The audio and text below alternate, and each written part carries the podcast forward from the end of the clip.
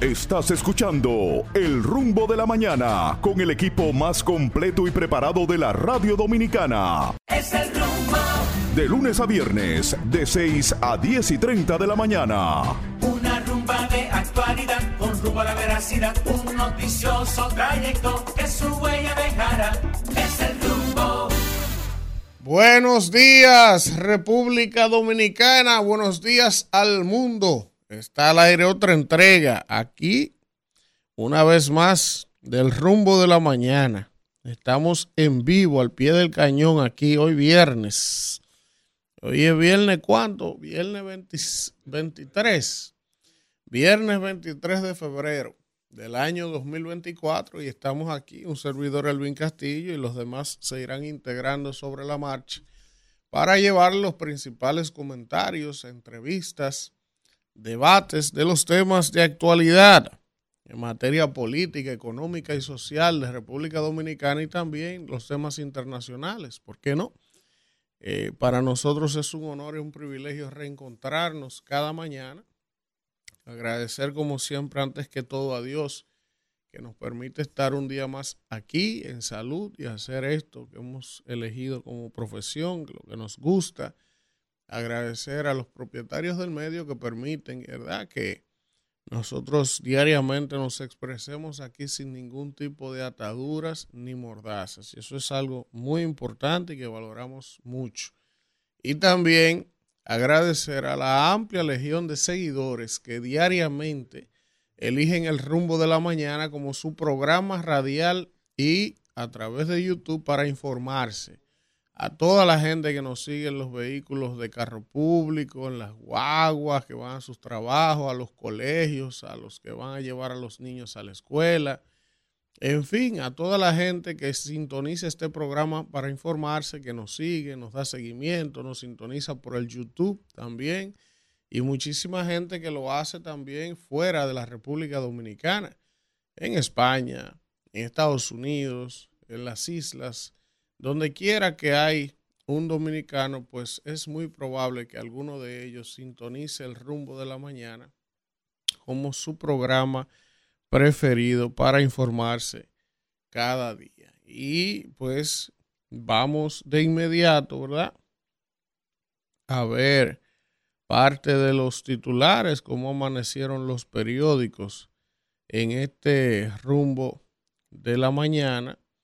Eh, hoy van a, vamos a tener dos invitados sumamente importantes. Vamos a conversar con Rosario Espinal, quien es politóloga, ustedes la conocen, a doña Rosario, y con ella nos analizar el panorama político actual, eh, los resultados de las elecciones municipales del domingo, que ella proyecta que va a pasar en mayo, eh, si se va a consolidar la oposición, si va a haber segunda vuelta, si no, si ya Luis ganó, si le podemos ahorrar su chelito al país, no más elecciones. Vamos a ver lo que Rosario dice, que es una persona con bastante experiencia ya en estos análisis políticos. También va a estar con nosotros hoy Julito Jacín, eh, uno de los periodistas veteranos, comentarista y productor de televisión. Ustedes conocen a don Julito Jacín, eh, para desde la experiencia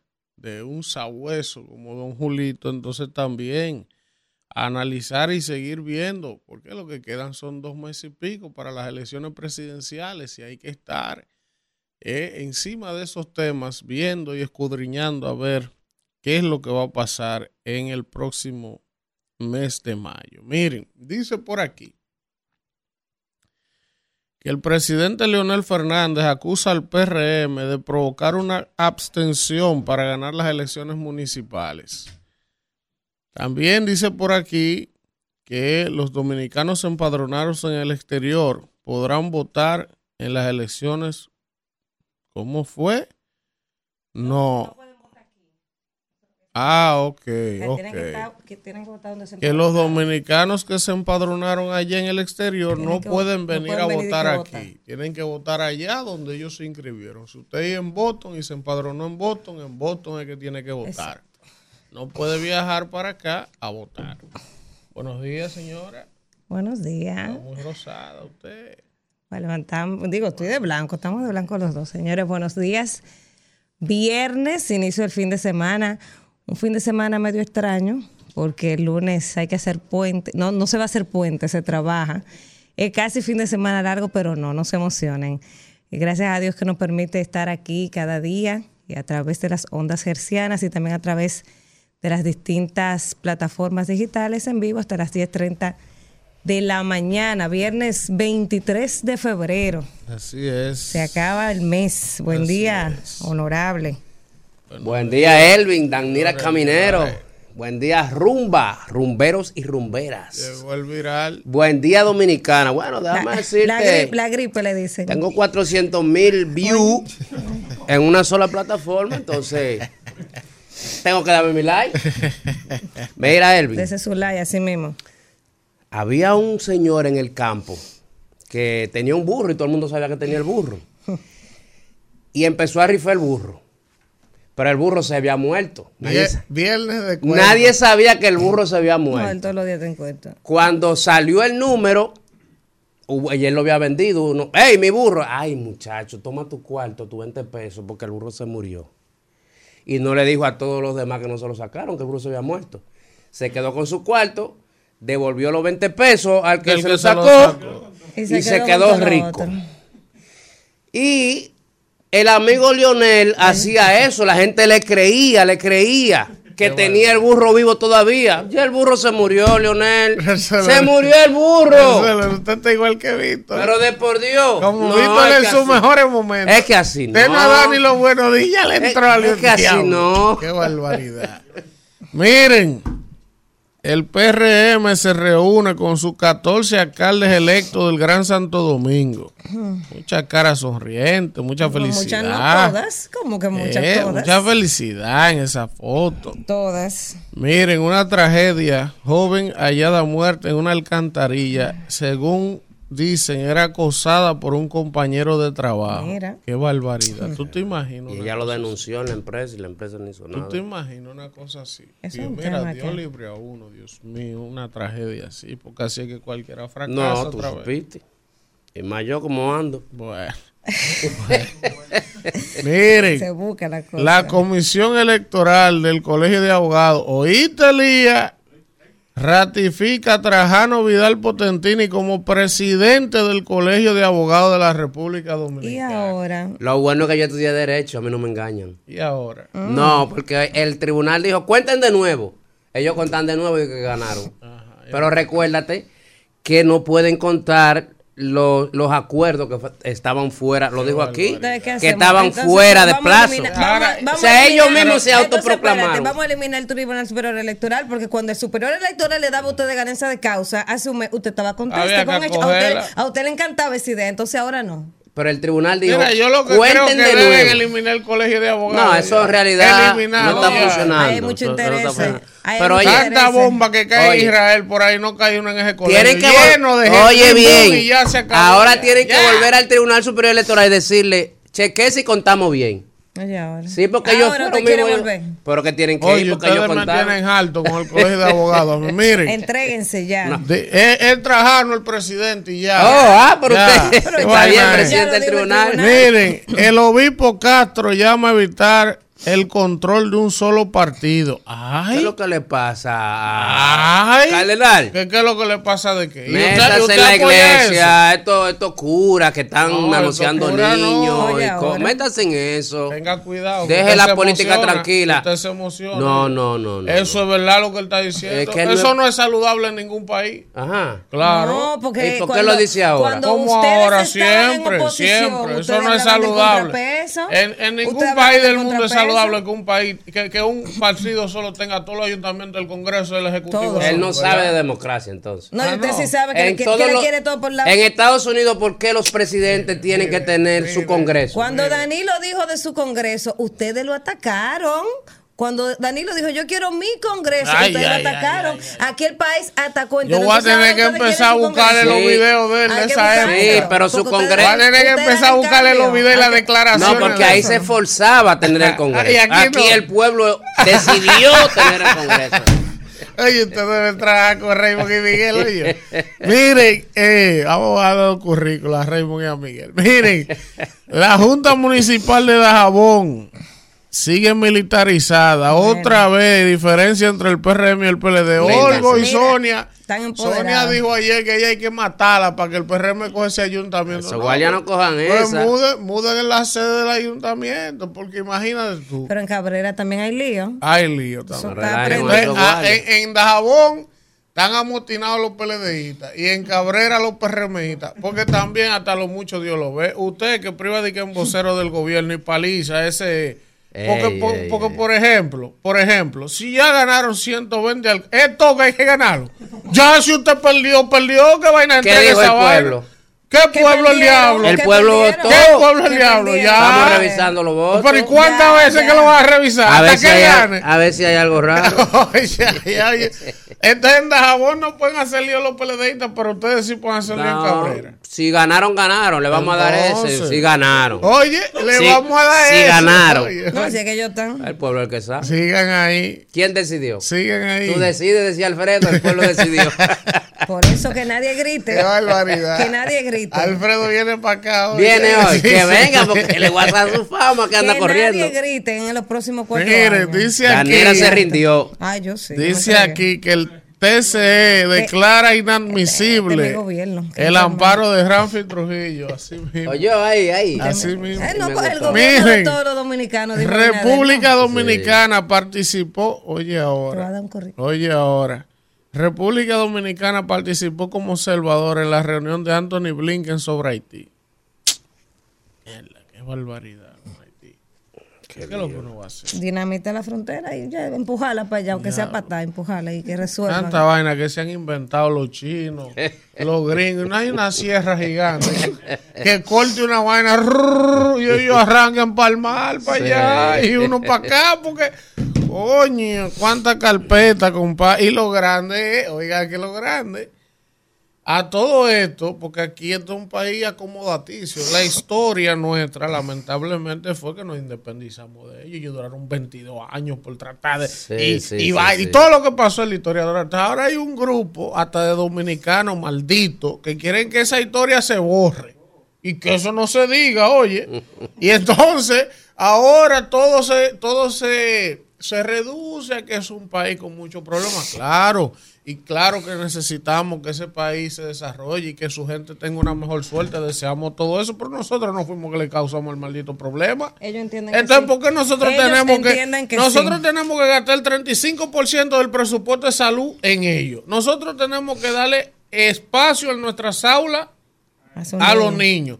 Pero entonces el 35% del presupuesto de salud pública de un país pobre como este se ven parturienta haitiana y después quedan alumnos que se van con el carajito. Queda- Es que tienen que quedarse aquí. Un Eso dominicano es- más. entonces tú dices, pero ven acá, hermano, ¿y qué país del diablo es este? Tú no, tienes derecho sobre tu soberanía. Tú no puedes de- porque ellos de- son pobres. Oye, oye, ti si tú le das una galleta a un haitiano pero mira cómo cogieron los, internacional los, gringos, los gringos, cuando se fueron el viaje de haitianos por allá, A porque le dieron latigazos a los caballos. Vayan para allá. Como esclavos. Como animales esclavos. Sí. Ay, nadie dice nada. Sin embargo, nosotros no podemos regular esa migración porque ellos tienen una realidad. O por todos esos centroamericanos, guatemaltecos, nicaragüenses, el salvadoreño que se lo está llevando el diablo igualito, que cogen para allá y ellos lo devuelven a montones. Entonces, ¿por qué nosotros no podemos? No, así no, así no. Ah, que también su presidente va a decir una cosa, pero por abajo hace otra, porque es que no sirve ninguno de los presidentes en cuanto a ese El tema. No, presidente no, no. todo. El que más ha hecho de- es Sí, Luis. sí, Eso sí. no Muro. es verdad. Eso sí. Pero ¿cuál muro, profesor? El Con un corta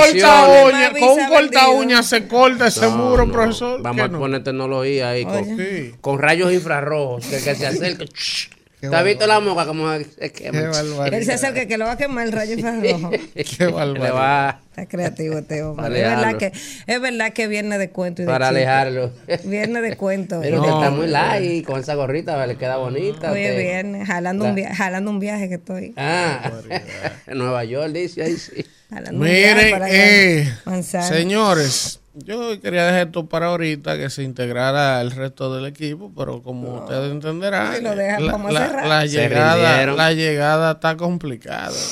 En Madrid llegaba todo el mundo a las 7. No, porque usted Era recogía. obligado, pero aquí es difícil. Miren, Pues yo voy a tener que hablar del discurso del presidente Fernández. Tenemos que hacer un análisis colectivo, ¿verdad? De ese discurso. Entonces, como no quiero dedicar mi comentario a eso, porque tengo varios días hablando de la fuerza del pueblo, no quiero que digan que a uno le ha cogido con el líder. Pero yo hice algunos apuntes del discurso del presidente Fernández que lo vi anoche. Primero, evidentemente, el presidente tenía que dar un discurso justificando de alguna manera y contando desde la versión de ellos como oposición lo que pasó el domingo. Habló de lo que ha hablado todo el mundo y que todo el mundo sabe que es verdad, que hubo un excesivo uso de los recursos del Estado, eso nadie lo puede negar porque fue una cosa muy obvia. Perfecto, hasta ahí vamos bien, Leonel y yo. Ahora, el presidente Fernández cometió anoche dos cosas que yo lo vi y honestamente a mí hasta me apena un poco, porque Lionel era un tipo que encantaba cuando hablaba. Y yo verlo como él estaba anoche, que ya prácticamente no Perdió incide, perdió el encanto, eh, él se quedó atrapado en el 2004, los mismos colores, los mismos códigos, los mismos, las No, mismas colores, palabras. los colores va- variaron, ahora son verdes. No, o sea, pero En el me- 2004 cuando, digo, cuando digo los colores, él, o sea, la imagen, o sea, él, o sea, yo veía a Lionel anoche y lo veía en el 2004 hablando, con la misma terminología, y ya eso, la sociedad cambió. Si tú aspiras a dirigir la sociedad de hoy, que no es aquella, ¿verdad? Y estás tirando un último intento por convencer a la gente que te apoye, tú tienes que haber de alguna manera evolucionado. Perfecto. Yo no quiero que Lionel salga en franela, porque ese es Lionel, él es formal, él es así, eso está perfecto. Ahora, el lenguaje debe ser más llano, la selección de palabras, pero no. Esa es su escuela, ese es su modelo, y yo sé que también hasta para sus asesores es difícil convencerlo a él de que él debe cambiar algo. Entonces, pero por ejemplo, miren, yo apunté algunas cosas aquí. Lo primero es que para mí Leonel cometió un error en algo fundamental. Leonel dijo anoche que el 54% de abstención que no votó, que no votó, es porque está contra el gobierno. Eso es un disparate. Eso es un error. ¿Saben por qué eso es un error? 78, Elvin, fue. No, No, no, no, no, o él- sea, no. son cosas No, son distintas. cosas él, habló, ok. él habló de que el 78% Del total, Del total. de los votos, de Son los por 8 millones ciento 100 que él mil sacó. dominicanos. O sea, él lo que Ahora. dijo es que es un gobierno de mayoría. Porque Exacto. del, de los 8 De minoría, millones será. de minoría, perdón. Ajá. Bueno, para ustedes de mayoría, tienen todo. De los Ya 8 tentado. millones 100 mil, solo votó un 22% por el PRM. Pero, por eso que él pero dice donde que yo, donde yo quiero, donde yo quiero circunscribirme es a lo siguiente. Hay mucha gente en la oposición y que, que lo dijera Abel o lo dijera otra gente, pero Lionel, que es un tipo brillante, o sea, prácticamente dar a entender que todo el que no votó es porque está contra el gobierno. Eso es un absurdo. Porque la gente, él sabe y todo el mundo sabe en este país que la gente no le gusta votar en las elecciones municipales. No se motiva, la gran mayoría. Ahora, en las presidenciales sí la gente vota. Entonces, ¿qué pasa? Que hay una parte de abstención que es verdad, que no votaron porque no se sintieron identificados por ninguna de las propuestas, ni por el gobierno ni por la oposición. no, pero también, la propuesta. pero también es verdad que la gente no se motiva a votar en las municipales. Y no es verdad que todo el que no votó es porque está contra del gobierno. Eso es un absurdo pensar eso, porque esa pro- eso es proporcional. Hay una parte de la abstención que es PRMista, una parte que es de la fuerza y otra que es del PLD. Y Pero el otra- y otra que de y nadie, otra que de que no nadie, quiere que, votar que por nadie, no por. Entonces, pero tú vender la idea de que todo el que no votó es porque está en contra del gobierno y que no validó su gestión, eso es una tontería. Que yo No, escuchar es- eso del presidente Fernández, de verdad, que es fuerte. Y no Ahora, solo eso, eh, Elvin, hay, oye. hay algo, y escúchame, Elías, que yo lo venía analizando, no solo ayer que lo mencionara el presidente Fernández en la locución, cuando uno ve eh, eh, desagregados los, los datos por provincia, realmente hubo una gran abstención. Claro cuando usted sí. lo ve por provincia, estamos hablando que en el Gran Santo Domingo fue más del 60% de abstención. Hubo lugares donde hubo 60, En un 70, 70. eh, eh, se- o sea, sí pero hubo una cuando, gran abstención pero cuando usted lo ve cuando por tú la provincia. promedia, entonces termina en cerca de 54. Kevin. Cuando tú la promedia a nivel Eh, nacional. eh, a propósito de lo que tú dices de Leonel Fernández, que hay que darle su respeto porque el, el, eh, el señor es un hombre muy El que- señor. con mucho conocimiento, el profesor. Pero perdió la razón, Elvin, perdió la razón. O sea, ¿cómo yo digo que el gobierno logró que se abstuvieran sola gente, la- solamente la gente mía. Yo no entendí eso tampoco. Sola gen- solamente O sea, la gente el mía. presidente Y- dijo- Y, el partido aliado suyo sacó más votos O sea, que usted. ¿Y cómo pudimos elegir? Que los fupitas no fueran y que los periodistas fueran. Pero Leo, yo, Leo. yo- yo quisiera, Ay, yo quisiera, y la semana que viene yo voy a invitar a algunos amigos de la Fuerza del Pueblo y hoy voy a llamar a algunos amigos para que me intenten explicar eso que el presidente dijo anoche. O sea, él dijo que el gobierno ejecutó un plan para que la gente no votara. Tú ves, entonces yo digo, pero ven acá, si tú me estás diciendo, explícamelo. O sea, ¿cómo fue que desde ¿Qué el gobierno evidencia usted tiene de eso? de que se hizo un plan para que no votara, porque por otro lado nos están diciendo que lo que estaban dando cuarto para que la gente votara. No, no. Entonces mira, tú dices, pero ve varias acá. Hay varias O sea, versiones. ¿Cómo tú, o- cómo tú impulsas la abstención? Eh, del lado, de la forma en la que él dice, bueno, la lógica sería comprando cédulas para que no voten. Eso es una forma. Ahora, ¿él tiene la evidencia de eso? Pero no, No, pero no solamente eso. Tú, No, tú generas no- una estrategia de abstención desde el gobierno también, generando temor para que la gente no vote, generando a los incertidumbre. presos. Eh, eh, eso es lo que tú, tú, pero tú decir que qué casualidad que todo el que no votó fue porque fue- Claro, o sea, tú generas pero- la abstención, pero tú no Pero controlas el Elvin, Elvin. Danira, como tú dices, compré la cédula, men. ¿Cómo sé yo que eran de la Fuerza del Pueblo? Porque él sacó la mitad de los votos del PLD. O sea, yo solamente elegí Sí, los el lo, lo fuercistas. No, pero que Ay, también- Leo. Pero, pero que también. no podemos perder pero la que razón. También, y hay que decirlo aquí. Hay que, él lo dijo, y tengo que ser justo. Él dijo que aunque la fuerza del pueblo avanzó con relación a las elecciones Sí. del 20, ellos no estaban satisfechos con Sí, los resultados. que lo. No llenaron sus expectativas. No Exacto, llenaron su. no y él lo dijo. Porque Él se creyó una película que no existe. profesor. El burro se murió. Isidro, vámonos. El ya. burro se murió. ¿Y usted no tiene otro ejemplo con el burro? Bueno, que usted quiere. Es mentira. Este vino hoy. Este hombre vino hoy. Beba café, beba café. Isidro, pero. Rumbo de la mañana. 7, 25 minutos de la mañana. Vamos de inmediato con el comentario del señor Elvin Castillo. Bueno, gracias, gracias a Danira y gracias a toda la gente que está en sintonía con este rumbo de la mañana, cuando son, ¿verdad?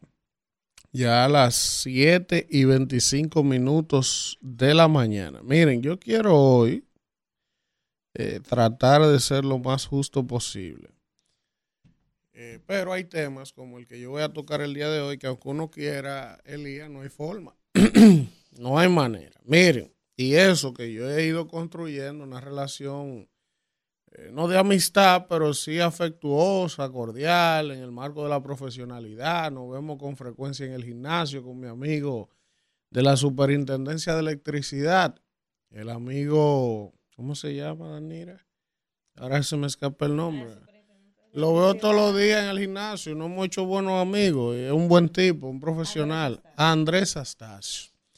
Eh, me parece que ha hecho un esfuerzo interesante ahí, pero con el perdón de Andrés, yo estoy obligado a hacer este comentario porque ya lo que las cosas que ocurren en este país son impresionantes y los amigos del gobierno, aunque tienen un par de semanas como que las cosas le están saliendo bien, que le está yendo bien, como que todo a su favor, ellos son tan creativos que ellos buscan ellos mismos la forma de generarse problemas sin tenerlo. Yo no, yo no había visto una vaina igual. Y ustedes van a ver por qué yo les estoy diciendo esto a ustedes. Resulta que hace tiempo que hay un grupo muy poderoso que todos conocemos, que es el grupo de los generadores eléctricos, que le ha cogido con meterle mano a la vaina de los paneles solares. Ellos han querido distorsionar esa vaina, que se apliquen unos reglamentos nuevos, porque como los reglamentos están a ellos no les conviene, pero ellos no lo dicen así. Ellos comenzaron, por ejemplo, CEPEN, que es una empresa de las más grandes, que es la que genera y vende la luz en el este, allá donde están los ricos, en Punta Cana y esa zona, a intervenir de manera arbitraria, violando la ley, violando todo. A todo el que tenía paneles solares le empezaron a cobrar una potencia, una vaina, y después que la gente vio hecho su inversión, ellos dijeron, oye, esto es así que va y se acabó. Ahí hubo que hacer un lío grandísimo, y a la superintendencia, Protecon, la gente agruparse, casi 400 familias, para entonces que echaran atrás esa decisión de manera arbitraria que CEPEN había tomado. Meses después de ese primer incidente vino un problema, ustedes lo recuerdan, en Casa de Campo. Oye, entre ricos, porque le querían desconocer el uso de unos paneles a una gente que tenía en una villa. Al final, ya ahora, fíjense cómo esos casos aislados que les he ido explicando comienzan a tener lógica. Ayer aparece de que un supuesto informe técnico de una empresa privada, de una empresa privada, dije que el informe no lo hizo la EDE ni lo hizo nadie. Esa empresa privada la, la, encabeza Magín Díaz, que fue director de la DGI, que con un asesor extranjero. Y entonces ellos han hecho una serie de recomendaciones de que, que, es imperante modificar la reglamentación de los paneles solares en el país, porque los paneles representan le han representado 90 millones de dólares de pérdida a la sede en el año 2023. Esa es la conclusión de este supuesto informe de recomendación. Oigan esta vaina. Señores, vamos a quitarnos las vestiduras, rasgárnoslas. Todo aquí no hay estúpido, porque ustedes creen como que la gente aquí es loca. El sector de generación de electricidad de este país no le conviene que se masifique el uso de paneles solares y que dejen de depender de la generación tradicional. Hay grandes inversiones. Una planta eléctrica de esa cuesta mil millones de dólares. 500 millones de dólares, 2 mil millones de dólares. Entonces, esos ricos que tienen su negocio y su monopolio de la generación eléctrica no quieren que la población masifique el uso de paneles porque entonces para ellos eso no sería negocio. Lo que pasa es que eso nadie se lo va a decir a ustedes. Entonces ahora quieren, como decía mucha gente anoche en las redes, privatizar hasta el sol. O sea, lo que no ha regalado la vida y Dios. Entonces, ahora oigan la explicación. La explicación es que le ha dejado 90 millones de dólares de pérdida a las sedes, pero le ha dejado al Estado más de 250 millones de dólares en los últimos años, fruto de las excesiones de importación de los paneles que hay, porque hay una ley que la aprobó Lionel, que todo el que quiera traer paneles solares y las empresas que traigan paneles solares para incentivar el consumo de energía limpia, no se le cobre impuestos. Ah, pues ya ellos dicen que el Estado ha perdido dinero por eso. Entonces yo le quiero preguntar al señor Magín Díaz, que fue director de la DGI en los gobiernos del PLD. Ah, Magín, entonces tú quieres que se modifique el reglamento para los paneles solares porque le ha generado pérdida de 90 millones de dólares según ustedes y sus estudios a la sede. ¿Y por qué el incremento de nómina que han tenido la sede, que en el pacto eléctrico firmaron reducirla, a ustedes no les molesta. ¿Cuánto se ha perdido por incremento de nómina? Pero la pérdida eléctrica por falta de mantenimiento y de inversión que había que hacer en la sede, que tampoco se ha hecho. Hoy, ¿por qué a ustedes no les molesta esa pérdida? ¿De cuántos millones de dólares Vamos a analizar. Ah, no. Van a buscar a un grupito de clase media que puede poner sus paneles solares individuales a desconocer una inversión que ya se ha hecho, un derecho que tiene, un incentivo que hay. Ah, no, vamos a meterle los moches a esto como siempre para joderlo. Señor, en todos los países del mundo, lo que los estados están haciendo es promoviendo el uso de energías renovables. En España, en Miami, en Estados Unidos, en todos los países del mundo, el Estado le está financiando los paneles a la gente, no la gente comprándolo como aquí. Ah, ¿por qué? Porque ellos entienden la importancia de dejar de depender de los combustibles fósiles, de ser menos dependientes de ese tipo de matriz de generación, porque eso es una carga que el Estado Dominicano tiene que buscar un reguero de dólares para comprar ese petróleo y toda esa vaina después. Ah, pero en esos países no están los intereses empresariales que pueden más que los intereses del colectivo. Entonces yo quiero saber si es verdad que el presidente Abinader va a permitir que porque hay un grupo que quiera que se modifiquen esos reglamentos de los paneles solares, entonces se ve afectada la clase media, se desincentive que la gente pueda utilizar e instalar sus paneles solares para seguir beneficiando a, los generadores eléctricos y todos los que intervienen en ese sector, que son un grupito minúsculo de la sociedad, pero son los ricos. Y todo hay que hacerlo aquí para favor de ellos y para joder la mayoría. Entonces yo no entiendo cómo es que en medio de una campaña electoral estos tipos son tan creativos, porque si al presidente acaba de ganar y el PRM sus elecciones municipales le está yendo bien, ¿qué es lo que ustedes están buscándole problema, proponiendo esa vaina? Porque ese no es un tema para estarlo discutiendo. Señor, este país tiene demasiado problema y demasiadas prioridades. Entonces me van a decir ahora a mí que el problema de la sede por pérdida lo representa el que tiene paneles solares. Cuando se está hablando que aquí la pérdida al año del sector eléctrico son de más de 1.500 millones de dólares. Y ustedes mismos están diciendo que la supuesta pérdida, que un informe que hizo una, una empresa privada, es que por los paneles hay una pérdida de 90 millones de dólares, cuando el problema del sector es de 1.500 millones. Y ya ustedes quieren meter mano a los paneles, ¿verdad? Lo que son es unos abusadores. Que a mí me gustaría que digan también quién fue que contrató la empresa de Magín para hacer el supuesto estudio. Porque no lo dicen. Yo lo mandé a invitar a Magín a ver si quiere venir. Pero definitivamente, definitivamente, en este país siempre cogen piedra para los chiquitos. O sea, ya los paneles solares son el principal problema del sector eléctrico dominicano. Y el que tiene paneles solares ya hay que meterle la mocha. El que gastó 12 mil dólares instalando sus paneles, que no quiere depender de estar esclavizado con una maldita factura carísima, tiene que joderse. Porque no, tú no te le puedes salir de la trampa al sistema, ¿eh? O sea, tú tienes que pagarle la tarifa como ellos quieran. Y una, un servicio malo, caro, y como ellos digan. Y el mes que te quieren incrementar la factura, tú tienes que quedarte callado porque es así. Y yo sé que es verdad que debe haber un costo para el que tiene un panel solar, porque el que tiene un panel solar tiene un, un contador doble tiro que inyecta energía al sistema y del sistema le llega a usted. Y usted por el uso de esas redes tiene que tener algún coste. Yo no digo que no. Ahora, el problema es que aquí no hay confianza en los actores. Aquí no hay confianza, porque aunque haya que ponerle un, un cargo por usted utilizar esas redes, que hay que darle mantenimiento, aquí van a querer hacer lo que ellos les dé su maldita gana cuando hagan esa modificación de esos reglamentos para perjudicar siempre a quién, al que menos puede. Así que, presidente, usted está en campaña, yo sé que usted siente que está muy bien, que nada de eso le puede hacer un ruido, que usted va a ganar como quiera, pero piensen los chiquitos a veces, no todas, todas las veces, no solo los ricos pueden salirse con la de ellos. Rumbo de la mañana. Regresamos en este rumbo de la mañana cuando son las 7 y 36 minutos y vamos a hablar con el pueblo. Que hable la gente temprano. Yo que quería comprar mis paneles ya. No compré nada. Y, Y no es que se tan queje caro, tampoco. Buen día. más caro ahora. ¿Quién no? No, más caro no, No, es te imposible. le lo van lo van a regular y te van a cobrar un impuesto. Un reguero de vaina. Buen día. no ¿Quién nos ser, habla de dónde? No queremos eh, energía alternativa. En discurso. No, no, no. Hola, Fidel. Fidel, mi amor, buen día.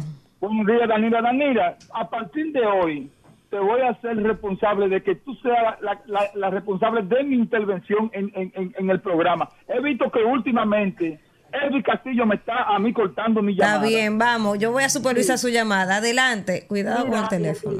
Mira, Danira, eh, yo quiero que tú me le hagas un llamado eh, eh, al encargado de la CA aquí en Santo Domingo Este o al, al director general, a Fellito. ¿Es Fellito? Fellito. el Sí, Fellito. Suberví. Pues, por favor, Elvis Castillo. No puede ser que en el sector de Almarrosa, específicamente en la calle Puerto Rico, tenemos semana y media que no nos mandan la bendita agua aquí. Nos la estaban mandando tres días a la semana, luego nos la cortaron a dos, lunes y viernes. Y en esta semana y parte de la otra, eh, Elvis Castillo, el agua no ha, llegado, no ha llegado aquí. Estamos comprando camiones de agua a 1.300 pesos en estos momentos. Así que yo quiero que esta gente que se quiere reelegir, eh, que nos manden el agua aquí en Alma Rosa, por favor, Danila, Elvi, a ti. Vamos a hablar con Fellito. Vamos a hablar con que Fellito, Ok. manda el agua por Rosa. ¿Qué es lo que pasa? Él es amigo de este espacio. Sí, estaba aquí ayer. Caramba. Buen día. ¿Quién nos habla y de dónde? Swarovski. Buenos días, Elvin. Habla Ana. Hola. Elvin, yo escuchando eso que estaba hablando Leonel Fernández anoche en Telemicro. Pero es lo que tiene que ir a un psicólogo para que le dé una indicación de algo, de un No, medicamento no, para ver qué así es un expresidente. Respete. Respeten al presidente Y el Fernández. psicólogo no medica, es el psiquiatra. Buen día. El psicólogo te escucha y te aconseja. Buenos días, buenos días, Fátima Familia de Pedro. Hola, Fátima. Hola, Fátima. Oye, yo no entiendo qué clase de barrabasada, charlatanería está alegando la oposición. El PRM es un partido que se tiene que reconocer que un que un partido transparente, que cada uno de los legisladores de ellos son personas honestas y si llegaron a donde están y ganaron en tantos lugares es por su trabajo, su arduo trabajo y su transparencia en el él. Así que por favor la oposición sea un poquito más, como más altura, que tenga más altura, más coherente y dejen de estar inventando y diciendo incoherencias que en realidad no tienen un fundamento. Bueno, gracias. Buen día. ¿Quién nos habla y de dónde? Buenos días, Elvin. ¿Cómo están? Bien. Alexander Jiménez, le habla el taxista. Adelante. taxista. Elvin, ¿sabe lo grande de eso, de los paneles solares? Que nadie tiene una propuesta sobre esos paneles solares, porque aquí vemos mucha gente que estamos trabajando con ese tema. Por ejemplo, ya yo iba a meterme en ese en un lío para poner los paneles, No se atreva. pero con lo que tú con lo que tú acabas de decir, ya yo estoy echando para atrás. No, porque oye que ahora ellos quieren, además de que tú vas a tener que comprar los paneles, ¿verdad? Es eh, una EDE que te da el permiso, si tú lo puedes instalar o no. Después que tú consigues el- ese permiso bajo muchísima lucha, entonces ahora ellos te quieren poner que te van a cobrar de que una potencia por carga adicional. Que te van a cobrar a un la Es, complicárselo para que la gente no ponga los paneles. Eso es lo que Yo me atrevo a pensar que Luis no sabe qué está pasando. Ay. Luis nunca sabe bueno, nada. yo Atención. Luis Abinader, Nunca necesitamos paneles solares baratos. Es más, regalen eso sin impuestos. Lo que yo estoy pensando es que el sol es del gobierno, el sol es del gobierno. es privado el sol ahora. El sol es privado ahora. Así mismo. Y no la emisora. Esto se, jo- esto se jodió, la suerte es que no van para ningún lado, se van. Eh, ajá, no, espérate. ¿Y qué dijo el pueblo? Buen El pueblo día. decide. No se queje nadie, ¿verdad? Aquí está la Nira. ¿Quién nos habla y de dónde? Habla Jorge Rodríguez de Saltarriza. Adelante, Jo. Quieren privatizar el sol ahora. Querido, escuchando tu comentario, en verdad, ese es uno de los meollos de todo gobierno. Eh, la electricidad, eso hay que buscar una solución a largo plazo, que se vayan viendo las soluciones y los avances. En otro orden, hermano, escuchando el discurso del doctor Leonel Fernández anoche, es verdad que Leonel Fernández, yo pensaba que venía a decirle algún algoritmo o algo por el estilo, pero en verdad, en política, hay una media que se mide en las abstenciones. Si tú sacas un 25 o un 30% Pero ni el de esa abstención, de esa abstención, para ti había un 30%. Creo que, creo que es decir, que el presidente lleva la delantera. Leonel Fernández, verdad, ese discurso no le quedó para nada, pero para nada. Eso es así. Bueno, gracias, Jo. Buen día. Buenos días, bendiciones. ¿Quién nos habla y de Le habla dónde? María de Santo Domingo Este. Hola, María. Así mismo, el- la gente que decide y nosotros decidimos el pueblo que Abinader sigue. Bien. Ah, excelente. Buen día. Nadie grite. Buen día, Elvi. Luis Manuel de Stanford. Hola, Luis Manuel. Buena. Elvi, excelente tu comentario, pero lo voy a, dos cositas, lo voy a dejar para último. Primero te voy a hablar sobre el discurso de Leonel. No sé si tú has, si, no sé si tú has visto un estudio que hizo el profesor Manuel Cruz sobre la, la supuesta atención en las elecciones, donde él demuestra que en, en todos los municipios grandes, las alcaldías grandes de República Dominicana, el voto en vez de crecer, lo que hizo fue aumentar.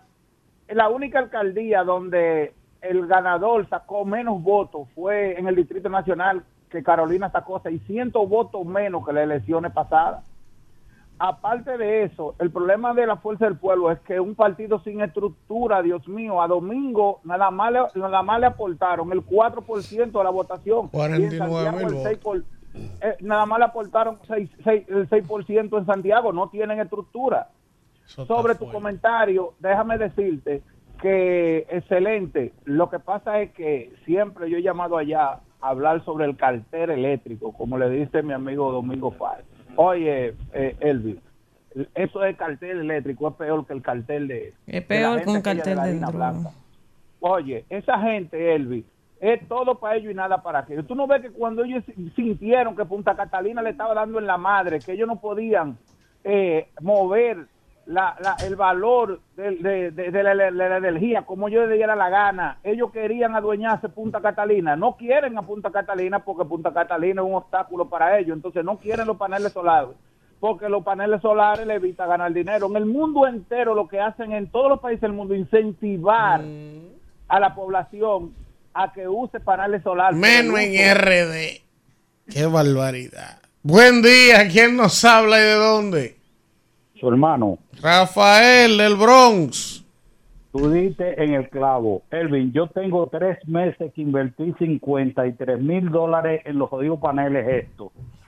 Vino aquí, tiene que venir la ciudad, una inspección de la ciudad para ver si es posible que sea que esté habilitado. Vino la ciudad el viernes pasado. El inspector que vino de la ciudad me dijo, si ellos quieren, te lo instalan ahora mismo porque todo lo estamos haciendo a través de la computadora. Ya la Conediso sabe que, que esto está bien y que esto pasó, me dice el inspector. Y viene Fran y, me dice, mira, te le voy a dar aquí delante de ti para que ellos lo sepan. Yo me he cansado de ya, ya yo no encuentro a quién llamar. 53 mil dólares. Mi casa tiene paneles por todo, el todo el techo por todos los lados. Y por otro lado, tengo para decirle al señor diputado que Donald Trump está vendiendo tenis, que, que, que pregunte qué, qué, qué- de qué, qué size es él para mandarle uno. 8, 8, necesito uno urgente. Buen día. Buenos Soy mi días, presidente. ¿Quién nos habla y de dónde? Antonia Bo, Santo Domingo Este, ¿cómo estás? Hola. Aunque tú no lo creas, yo te quiero, ¿oíste? Aunque no lo creas, oye, corazón, ¿A cuál de los dos? al moreno bello. al Ay, el negrito lindo. Ay, el negrito lindo, dice la doctora. Adelante. Arquitecta, corazón. Que no, no, somos un poquito más allá. Mira, mi amor, dos cosas. Lo primero es, tú estás criticando al doctor por su formalidad, por lo que dijo en la en los números de la presentación del asunto de la de la abstención. Pero corazón, dicen que si el enemigo se está equivocando, se deja tranquilo. Déjenlo tranquilo. Si ustedes entienden que él está equivocado con su discurso, déjenlo tranquilo, déjenlo que No lo así. Exacto, pero la otra cosa, a confesión de parte que luego de prueba, el presidente dijo, nosotros llevamos a nuestra gente a votar, entonces, ¿a quién le creo? Si el presidente llevó a otra gente a votar, ¿quién se quedó sin votar? Porque, óyeme, Elvi, óyeme, Elvi, ellos llevaron hasta las personas que tenían con muleta, con carro de esto de caminar, porque yo estaba trabajando, yo estuve afuera, y yo vi todo. Está bien, pero entonces, una pregunta, arquitecta. ¿Qué pasó con la estructura de la fuerza del pueblo? Acuérdate que nosotros no aplicaron inteligencia para la compra de los votos. Eso no fue casual. Al gobierno le interesa hinchar al PLD. Pero entonces, ¿por qué, pero entonces, PLD pero y entonces, ¿por qué Feli en San Juan logró que Lenin ganara? Porque a Félix no le podían aplicar lo que no aplicaron a nosotros. Feli es un sentimiento en San Juan. Exactamente. Está bien. Feli es un sentimiento en San Juan. Está bien. Bueno, Buen día. su opinión. No, es su opinión. ¿Quién nos habla y de dónde? Ventura de la Villa Olímpica. Hola, Ventura. Es más fácil sacarse el loto que comunicarse con ustedes. Adelante. Yo eh, estoy eh, viendo a cada rato este, este gallinero de que, que la OEA dio el informe de que se compró votos. Yo quiero aclararle a todos que todos los partidos compran votos. Eso no debe ser, porque la oposición la coge, que es el PRM. Y para Fidel Guzmán, que chequee, porque por aquí hay agua y está viniendo lunes, miércoles. Cuando viene a ver fue Dios que la mandó a cortar. por ahí. Yo vivo aquí en, lo- en la Villa Olímpica, él sabe que vivimos cerca. Ah, pues Fidel, mira a ver si porque te la ver si, no- cortaron. si- si el oficialismo te la cortó Mira, por opositor. Pero, pero mira, él dio un elemento interesante. Y es verdad. O sea, fíjate cómo la oposición, que no es mentira lo que la oposición está diciendo, ha posicionado el tema de la compra de cédula que fue voraz, es verdad. Ahora, ¿con qué calidad tú haces esa denuncia si tú también estás comprando?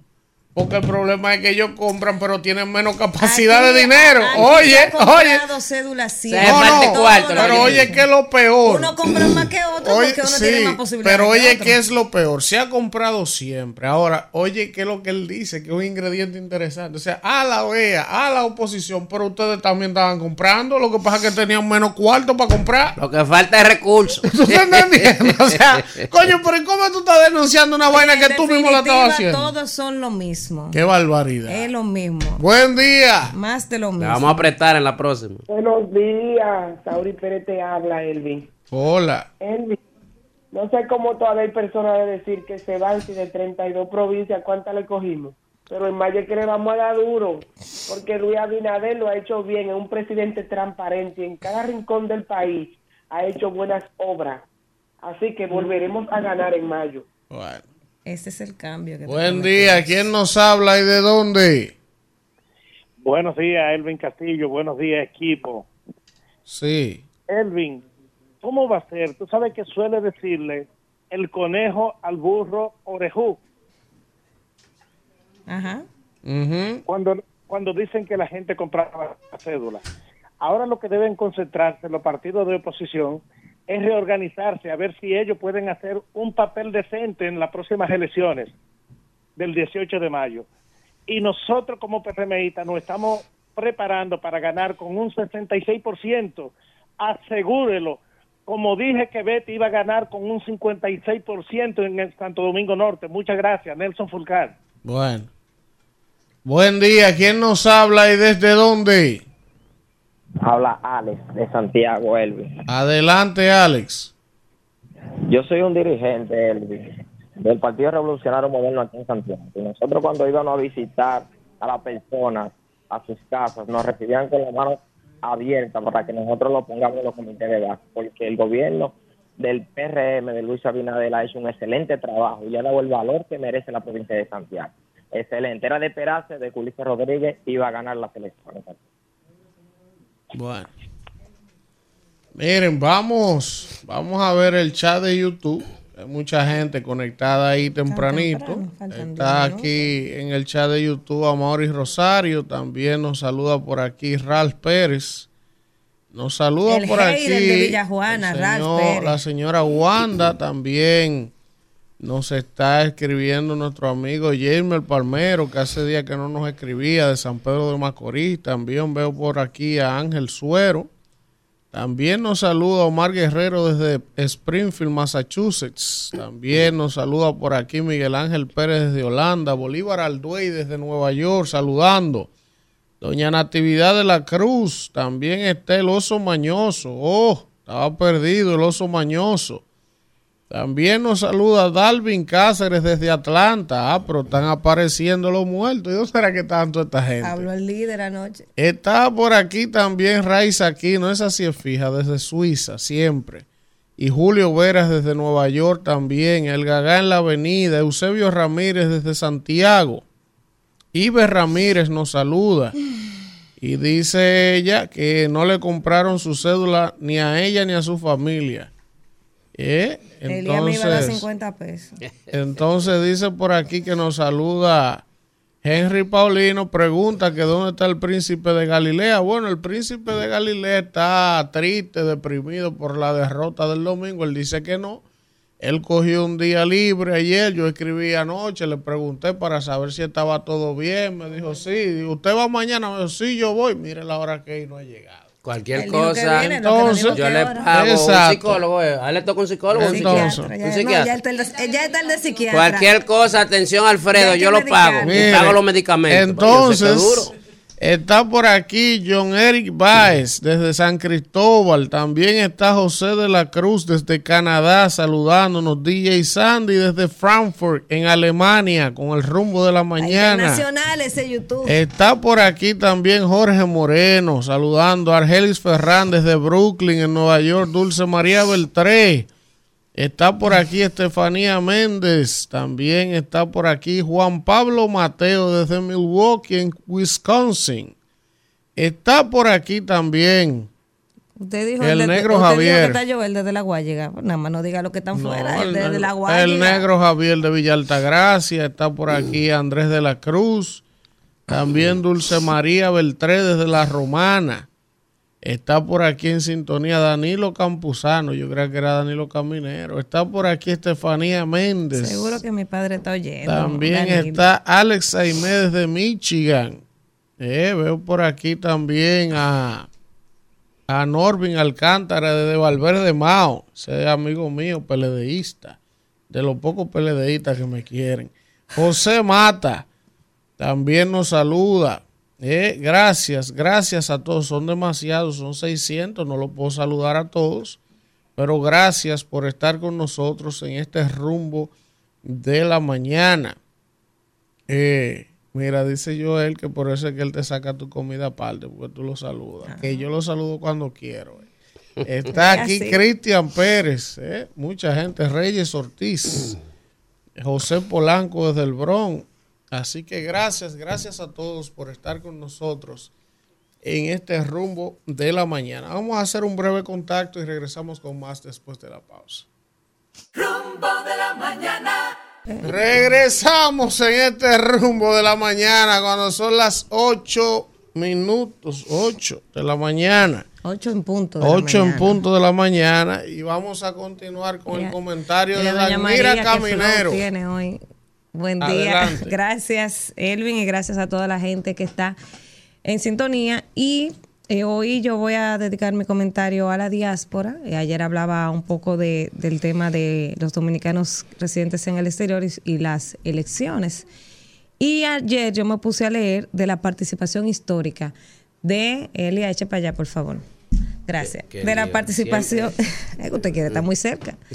De la participación de los dominicanos residentes en el exterior en las elecciones. Y hay que decir que este año se cumplen 20 años desde que se implementó el voto del dominicano en el exterior. Y fue, bueno, a partir del 2000, en la constitución del 2010, que se eh, creó el tema de los diputados de ultramar, que son siete. Y yo cuando me puse a leer sobre este tema ayer, eh, me ponía a pensar el, el- el- el rol que juega el diputado de ultramar. Que yo creo que si tomamos llamadas y hablamos con la diáspora, nadie sabe quiénes son los diputados de ultramar. O sea, yo creo que no hay una persona que me sepa decir el nombre de un diputado de ultramar y qué ha hecho en los últimos eh, 10 años que se, se tiene votando por diputados de ultramar. Desde el 2012 es que se, se vota por los diputados de ultramar. Y yo creo que nadie puede resaltar algo que haya hecho un diputado de ultramar por la diáspora, Eh, alguna algún debate que se haya generado en el Congreso, alguna exigencia de la diáspora que haya presentado algún diputado de ultramar en el Congreso de la República. Es más, yo no sé si, si vienen siquiera eh, a las sesiones aquí eh, a, representar a la diáspora, que se supone que esa es la razón de, de los diputados de ultramar, que ellos sean la voz de esos dominicanos que viven en el exterior, pero que representan una parte importante, eh, sobre todo económicamente hablando, para todos los gobiernos en la República Dominicana. Yo me puse a analizar cómo ha sido la participación en la diáspora y cómo ha ido creciendo el padrón eh, de los dominicanos residentes en el extranjero. Y por ejemplo, en el 2004, cuando se empezó la votación, cuando se otorgó el derecho al voto a los dominicanos residentes en el exterior, el padrón electoral apenas eh, tenía 52.400 votantes. Y de esto, y quiero que vean la cifra de cómo fue el nivel de abstención en la diáspora, sobre todo para que hagan el ejercicio de cara al, al al actual proceso del 2024, de cara a mayo. Entonces, en el año 2004, el padrón tenía 52.400 dominicanos en el exterior. De esos 52.000 votaron 35.042. Entonces, ahí eh, fue una, una abstención del 33%.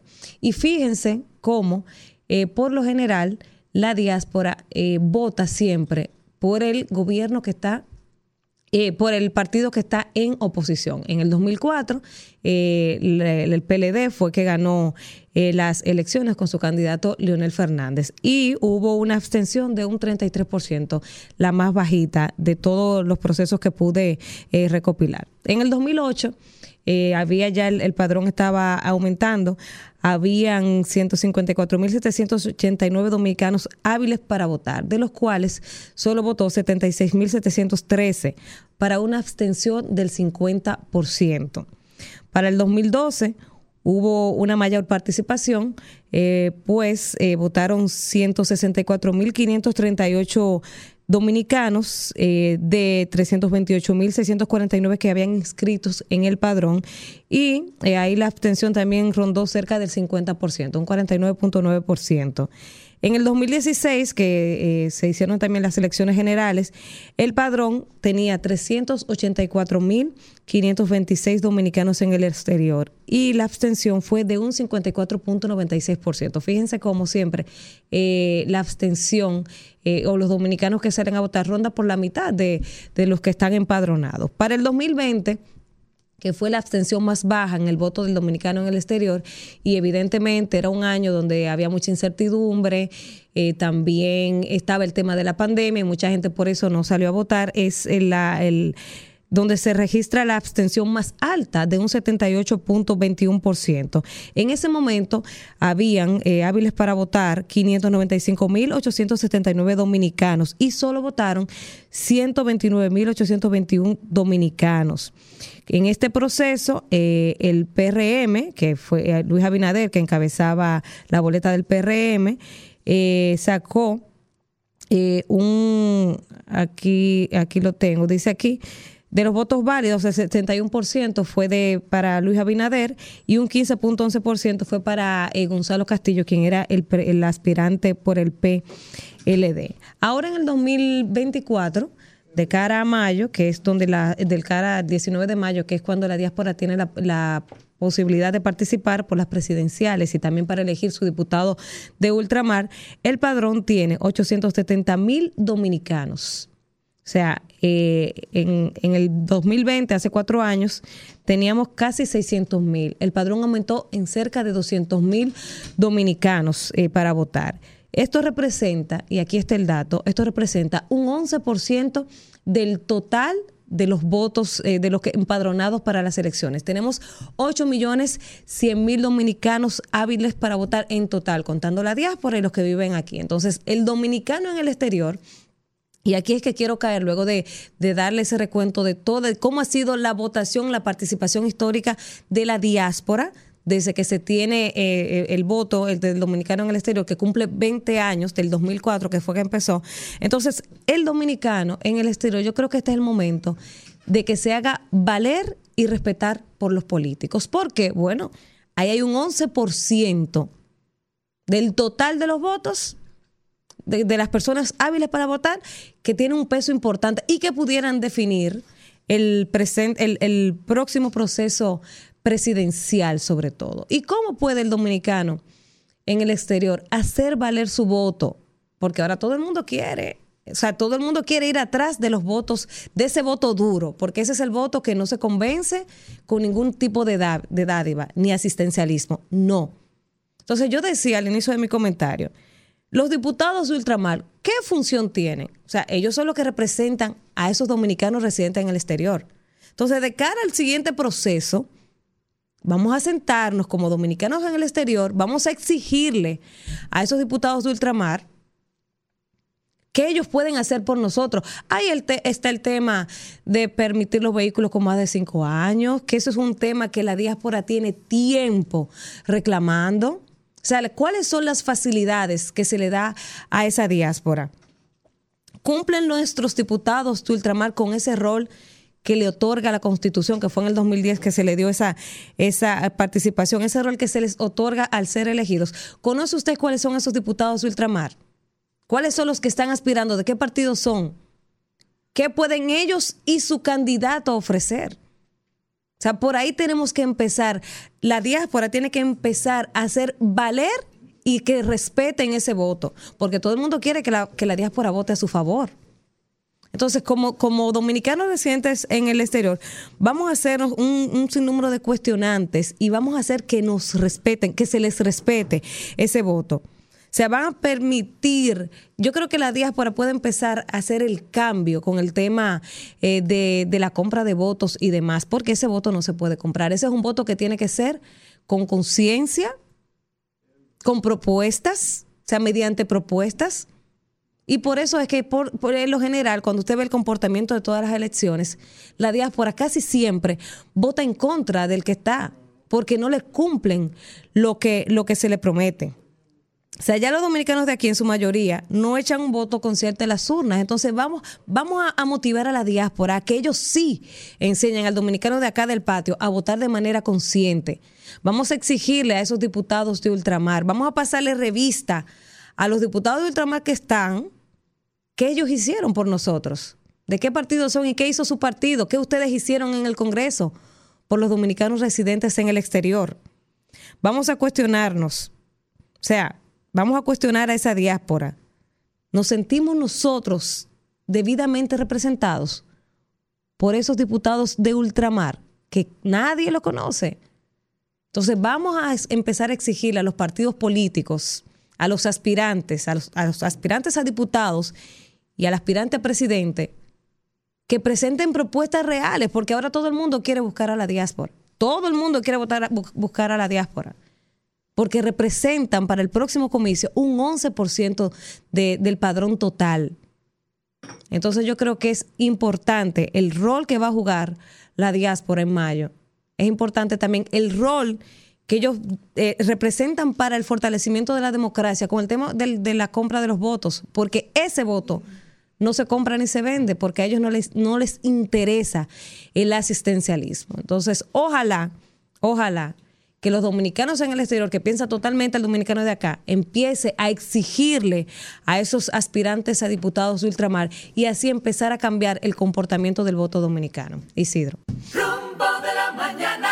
8, 11 minutos de la mañana, vamos de inmediato con el comentario del honorable diputado Elías Báez.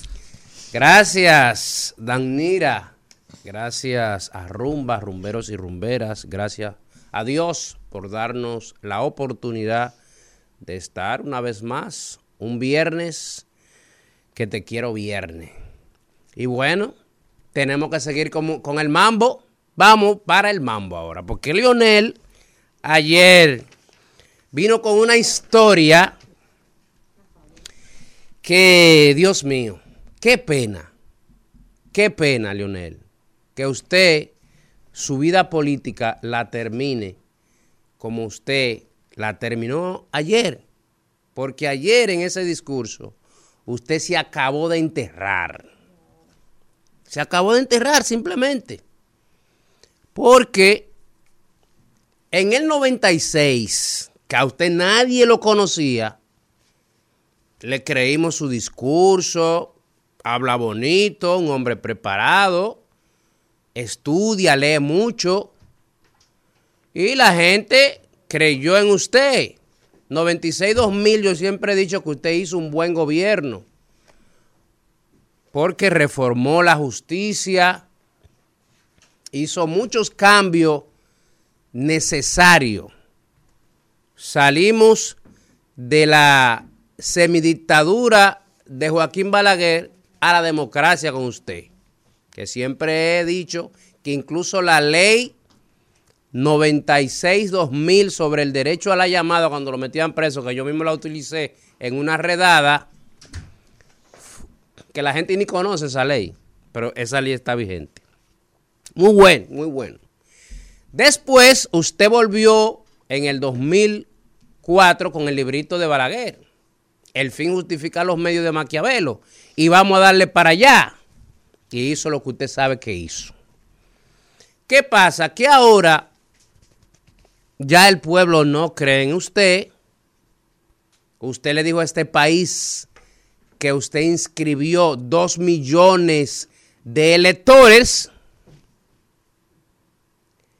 Le dijo a este país que usted estaba en primer lugar como partido de oposición, que usted es el líder. Le dijo a este país que vamos por un despeñadero porque los precios de los productos de primera necesidad están altos y la gente está pasando hambre. Y le dijo a este país que la cosa va mal y que usted iba para la presidencia nueva vez. ¿Qué pasa? Que el pasado domingo 18 se le cayó todas esas sus verdades, pero que son mentiras. Pues la gente votó en contra de su retórica. La retórica del plátano y el huevo, la retórica de que el, ciudadano está pasando hambre y de que usted es un líder y que tiene dos millones de inscritos. No aparecieron los votos. No aparecieron los votos. Y les recuerdo que usted fue el auspiciador de la división del Partido de la Liberación Dominicana y que sacó al PLD del gobierno. Usted fue el auspiciador, con sus razones o no, con sus razones o no, porque dice un escritor que los políticos se construyen y ellos mismos se autodestruyen, porque somos seres humanos, el ego humano, el ego te destruye y ese ego de usted lo está llevando a terminar mal. Los peloteros, cuando ven que ya no están rindiendo en su profesión, se retiran.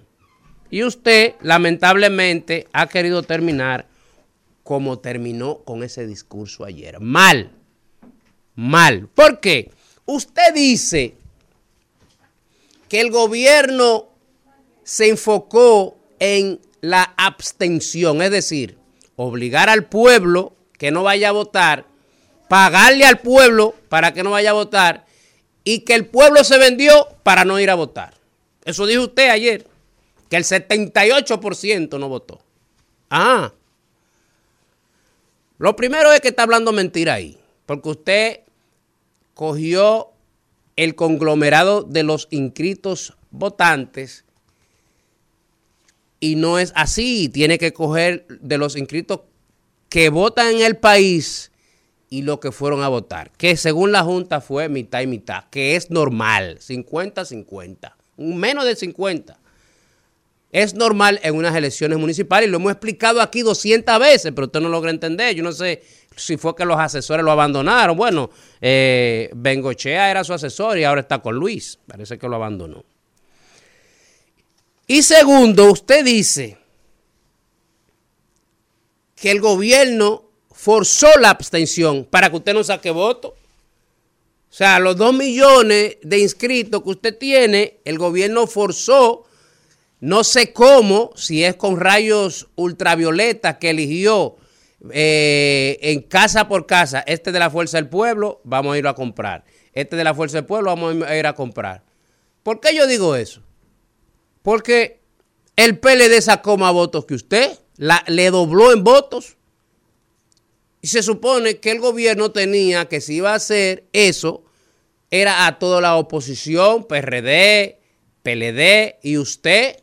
¿Y cómo iba el gobierno a saber cuál era PLDista o no?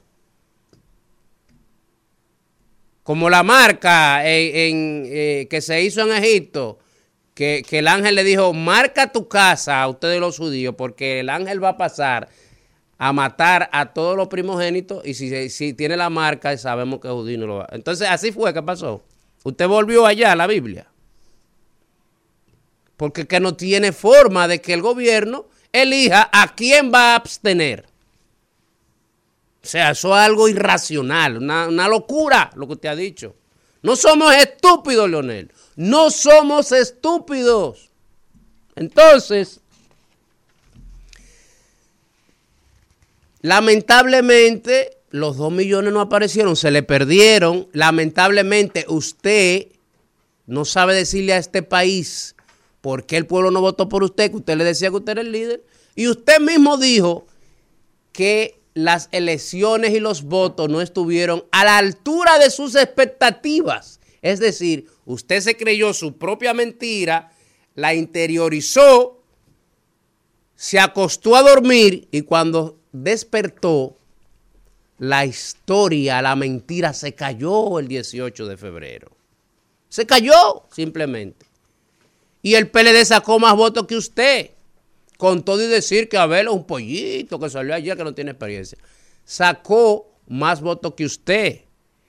Y Vinicito se cansó de decir lo que Danilo es un estratega y que le iba a demostrar a usted que el partido PLD es el fuerte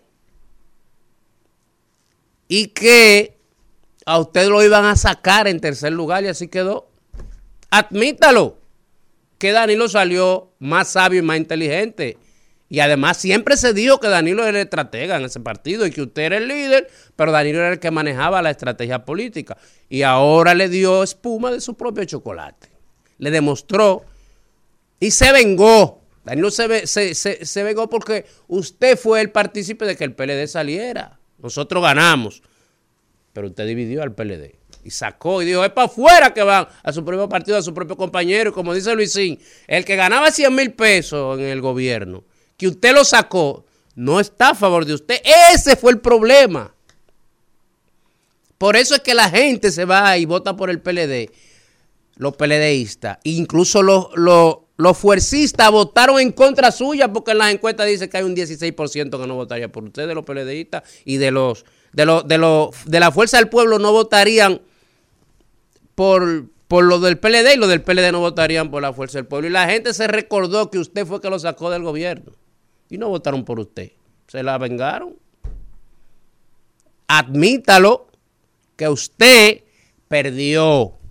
Admítalo que usted perdió y no le eche la culpa al gobierno, no le eche la culpa al pueblo, no le eche la culpa a la Junta Central Electoral, ni le eche la culpa a nadie. Usted es una buena persona, yo le agradezco mucho y el país le agradece esos tres periodos presidenciales que usted hizo.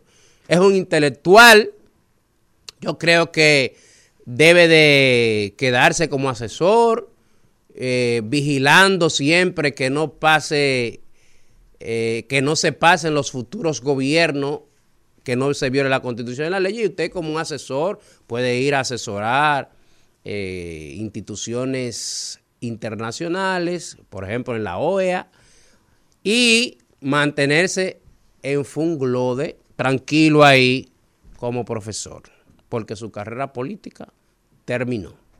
Corta, Luis Isidro. Bueno, regresamos en este rumbo de la mañana o cuando ya son las 8 y 23 minutos, hoy viernes. A la. Sí, llegó el señor Abreu. El Popi. Gracias, profesor. Llegó el Popi. Israel Abreu Espaillat. Muchas gracias, profesor. Sí. Miren, eh, quiero, quiero darle las gracias, profesor, por el privilegio de, de que usted sintonice el rumbo de la mañana en todo el Distrito Nacional y el, El Gran Santo Domingo. el programa que la está aplicando. Claro que sí, que está marcando pauta, que Eh. está dando titulares. Miren, 400 mil views. eh, yo lo, lo venía escuchando Mira, atentamente eh, cuando usted hacía su comentario en relación al tema de los... De los paneles. Yo estoy esperando que me llegue el informe. ¿Usted tiene paneles? Sin embargo, no, no Ah. porque tenga paneles, sino por, por, so- por los intereses a los que atenta ese informe en función de lo que, de lo que usted dijo, porque quiero tener ese informe y basar mis argumentos, no solamente en lo que usted dijo, que todos los puntos que usted estableció estoy totalmente de acuerdo con ellos, pero eh, tratándose del personaje de eso, yo creo que no se puede esperar más, tú sabes. Cuando uno, claro, Magín Díaz fue el director de impuestos internos que más daño le hizo a la economía dominicana y sobre todo al que estaba tratando de emprender cualquier actividad económica. Eh, lamentablemente así decirlo. Y cuando escuchaba esta mañana el comentario de Elvin en relación a todas las variables que circundan alrededor de, de un informe como ese, yo creo que no debían resaltarse. Por Porque yo te voy a decir algo, ¿por qué tú no encontraste, Elvin, ese mismo plan de negocio? El plan de negocio o informe, lo que sea, que quizá esos profesionales que hicieron ese informe les recomendaban a las sedes, a las distribuidoras y a todas. Ajá, ajá. Por ejemplo, el tema de la nómina, Ajá, la que sea más eficiente, que cambie su matriz energética. No, pero que oye esto, que es lo que yo decía en el comentario esta mañana. Qué bueno que tú traes el tema. O sea, No, oye, me se- oye, me el sector eléctrico tuvo un déficit este año de más de 1.600 millones de dólares. Sí. ¿Verdad?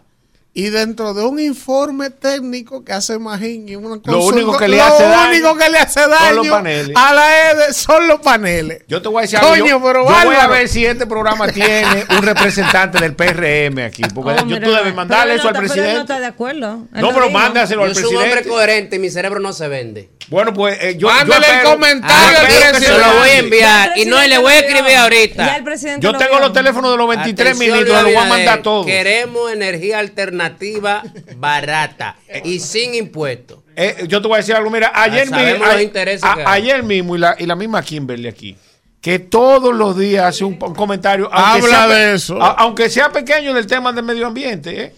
Tú sabes, y nosotros tenemos un rezago altísimo en materia de medio ambiente. ahí para que vean que se ¿A acaba el medio ambiente. Se entonces- la fiscalía de una. Entonces vienen y buscan a este hombre que atrás de buscarse un par de mil dólares ¿Quién? es capaz de, como es Indía, es capaz de escribir cualquier vaina, mi hermano. Eso retira. Claro, no, no, no, no, no, no, no, no, retiró, fue gratis que lo hizo. Ah, un, un colaborador aquí, suyo. Del programa, él viene aquí. No, no viene aquí, él no viene aquí, él es del sol. No vino aquí. No, no, y que venga donde venga. Por, eso, si, si no estamos de acuerdo con algo, no estamos de acuerdo. Lógico. Óyeme bien, Claro, eso no debió ni siquiera tocarlo. Miren, en Europa, en algunos países de Europa y en los principales países de Europa, los edificios no se pueden construir sin por lo menos un 30% de energía renovable. No se pueden construir.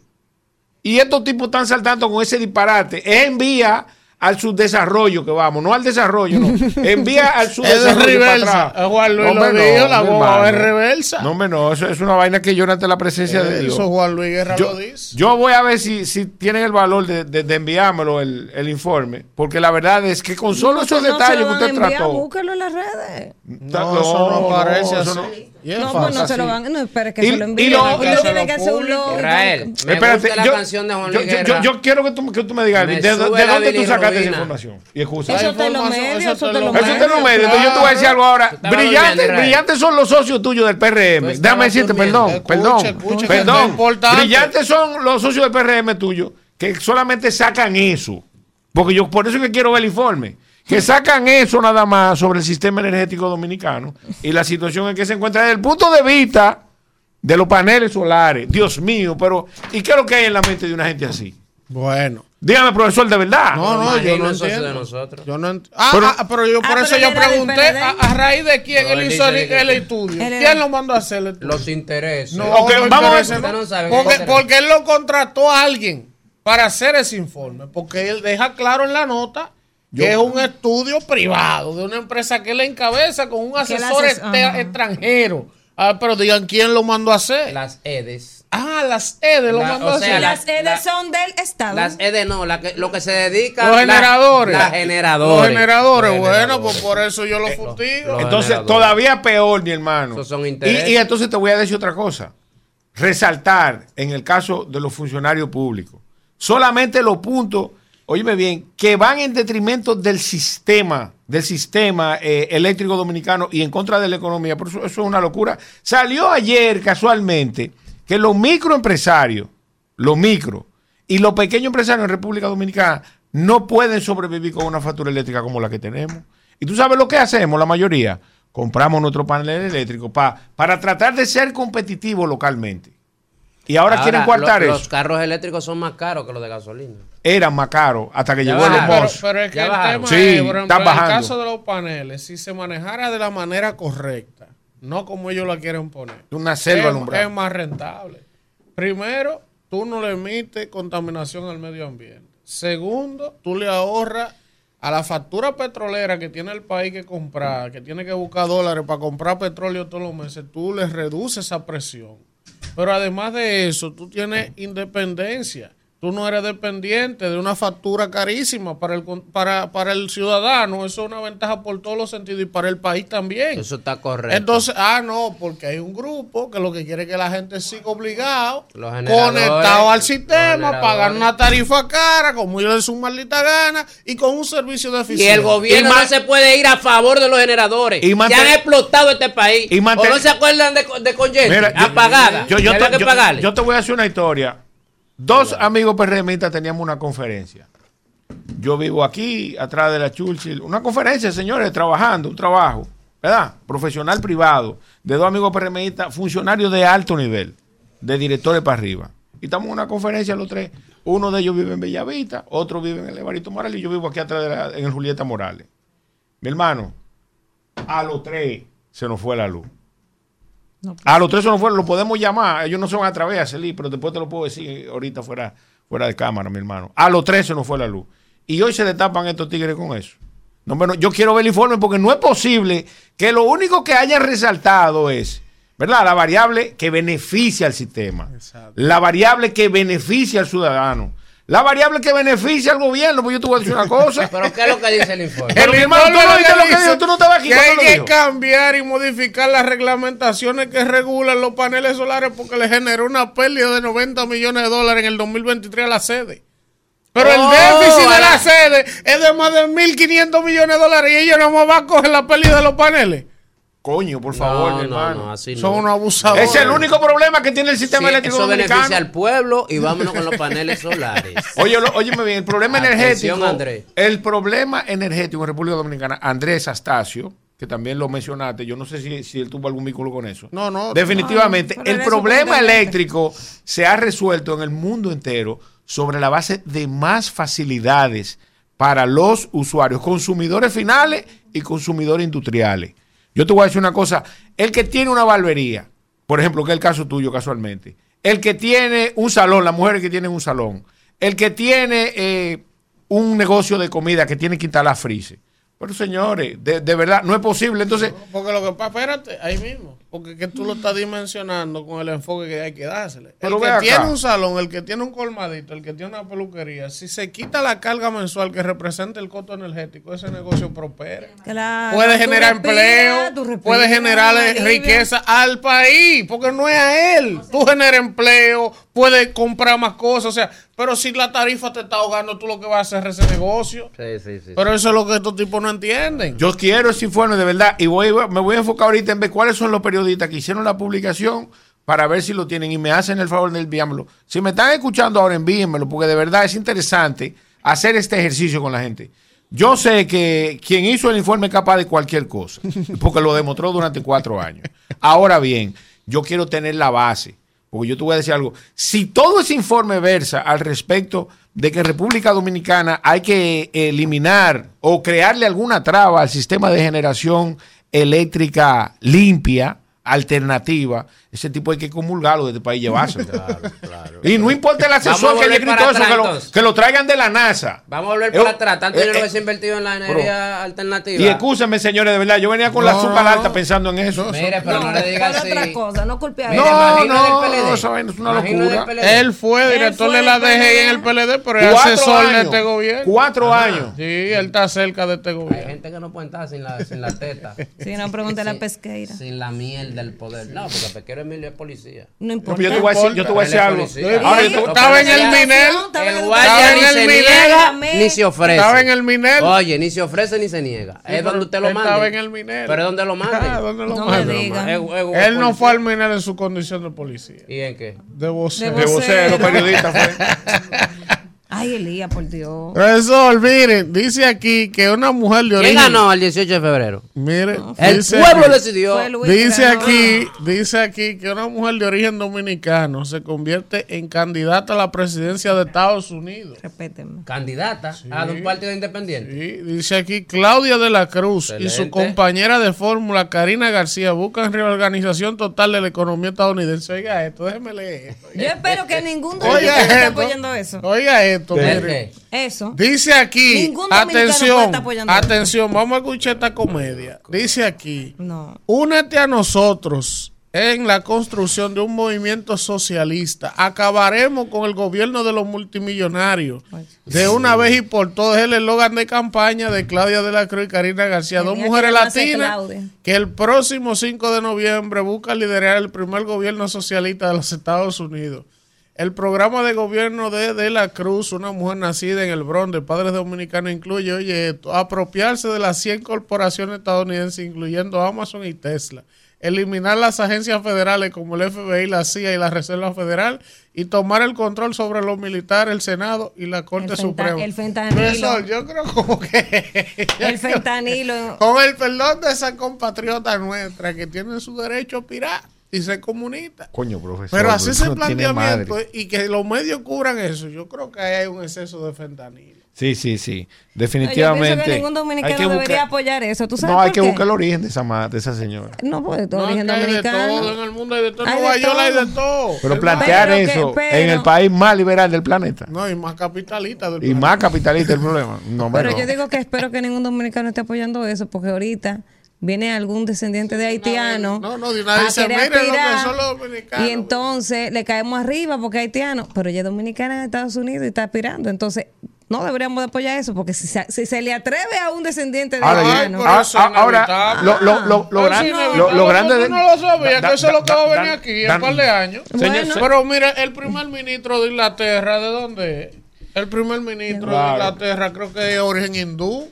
Y el, y el el de dirigente. Canadá es eh, Y fue, y fue gobernador del Banco de Inglaterra. Sí, miren, miren una cosa ahora, para que ustedes aquí vean. su gasoncito lo va a gobernar Da- da- da- Danira, pero para que, para que tú veas la peculiaridad de la sociedad norteamericana, hasta eso se permite.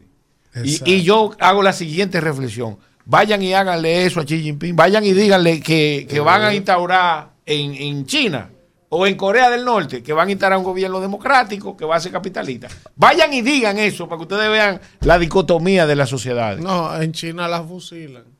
¿Entiendes? En China ni se atreve uno a decir que abajo el comunismo. O en Corea del Norte. Fusílenlo. Es es más, todavía en Cuba tú dices una vaina así y hay que ponerle berrón. Sí, pero en China se usa el capitalismo. No, no, no, no. Socialismo, Sí, capitalismo. Eh, Un ok. socialista- Es- un socialismo sí, pero tú no puedes decir, tú no puedes Atentar. atentar Ah, no puede el atentar sistema. contra el sistema. Es un sistema mixto. Pero todavía el Estado tiene participación. En Sí, todas las actividades Todas- económicas. De hecho, de hecho, hay un alto porcentaje de planificación de la economía. En China tú no puedes ocurrirte desde la noche a la mañana y que, que tú, no, no, no, no. Claro, hay un nivel de informalidad altísimo. De hecho, yo veía una entrevista sobre, sobre cómo funciona el sistema chino y, y desde el punto de vista de la seguridad social también el nivel de, en el que se encuentra. Yo siempre criticaba a mis amigos chinólogos que andan por ahí. Sí, lo, no, los chinólogos. Que hablaban, que hablaban y hablan, tú sabes, del desarrollo eh, sostenible que llevaba China y que lleva, porque hay que reconocerlo, lo lleva. Sacó a casi 750 millones de personas de la pobreza. Perfecto. Pero es una pobreza relativa. Eso no significa que un ciudadano chino tiene la misma calidad de vida que tiene un norteamericano. Nunca. Ni el nivel de ingreso, ni seguridad social, ni pensión, ni vivienda, ni alimentación al nivel que la tiene un norteamericano. Entonces, en el punto en el que nos encontrábamos, desde el punto de vista de la discusión, y estoy hablando de mis amigos chinólogos, todos, todos, porque llegaron a un nivel de irracionalidad en la promoción de los chinos que no está mal, los chinos no, no son una sociedad mala y están en procura de mejorar. Pero nunca compararla con sociedades como la norteamericana, con el nivel de liberalismo, de promoción del Lo- lo- desarrollo, lo- lo único- de competencias. Vamos, vamos a hacer un contacto de publicidad para regresar con más del rumbo de la mañana. Rumbo de la mañana. Bueno, regresamos en este rumbo de la mañana cuando son las 8 y 40 y ya tenemos por aquí nuestra primera invitada. Para nosotros es un honor siempre recibirla por acá. Se trata de doña Rosario Espinal, politóloga, y con quien hay mucho que hablar, porque a partir del domingo y los resultados de las elecciones municipales, toda la semana ha habido muchas opiniones, muchos debates, muchas explicaciones. Entonces, queremos escuchar de manos de Rosario, ¿verdad? Que es una, mujer muy experimentada y con mucha experiencia. Analizar y tratar de desenredar esta maraña, Rosario, eh, que ha terminado ocurriendo después de estas elecciones y quizás proyectar lo que podría pasar también en las elecciones de mayo. Gracias por estar con nosotros. Buenos días. Buen día, buen día. Rosario, el presidente Leonel Fernández habló anoche al país. Yo lo vi. eh, muchas cosas en un hombre de sus luces que no comprendo. eh, pero me gustaría escuchar su opinión sobre la locución del presidente y los planteamientos que ha estado haciendo la oposición con relación a los resultados del pasado domingo.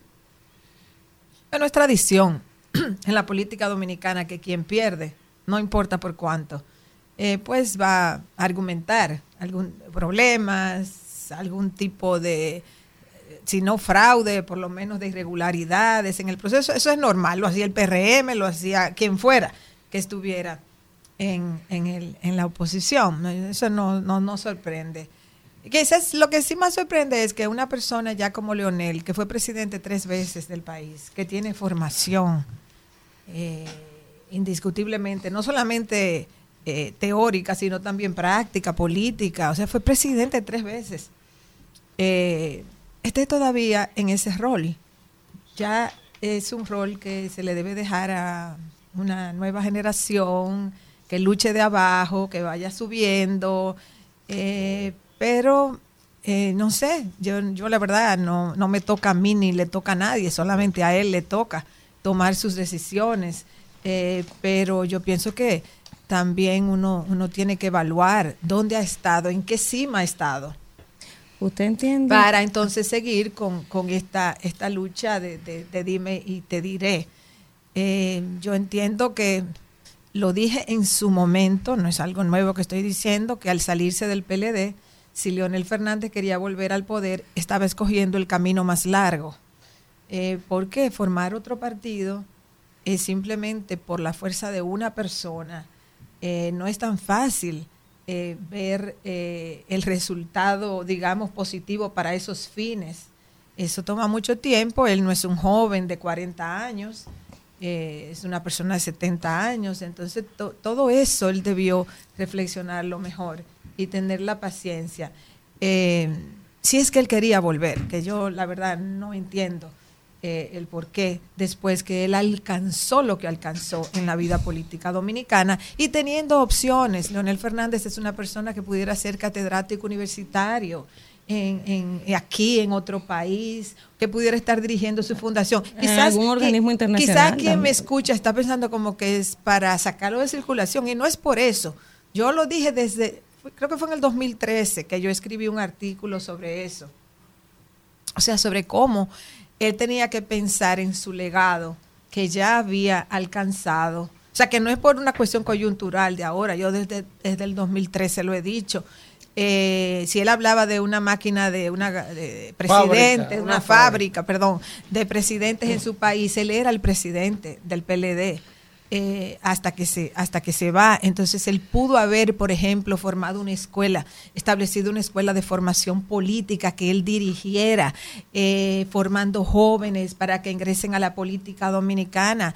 Aquí hay mucho deseo en la juventud de participar. Yo a veces escucho ah que los jóvenes no se interesan por la política que solo andan comprando tenis caros y celulares caros eso no- una cosa no quita la otra. O sea muchos jóvenes pueden querer comprar el último celular y- y- y los tenis y la no sé cuánto, pero también a muchos jóvenes les interesa la política. Este es un país muy politizado y qué bueno. Qué bueno que es un país muy politizado porque eso es importante. ¿Entiende usted, Rosario, que este próximo proceso pudiera ser el fin de la carrera política del presidente Fernández de cara a los resultados que se proyectan? Porque según lo que uno vio el pasado domingo, el escenario le da a Abinader un triunfo como cómodo, ¿verdad? Entonces, ¿pudiera ser este proceso electoral el fin de la carrera política del presidente Fernández? Depende de él.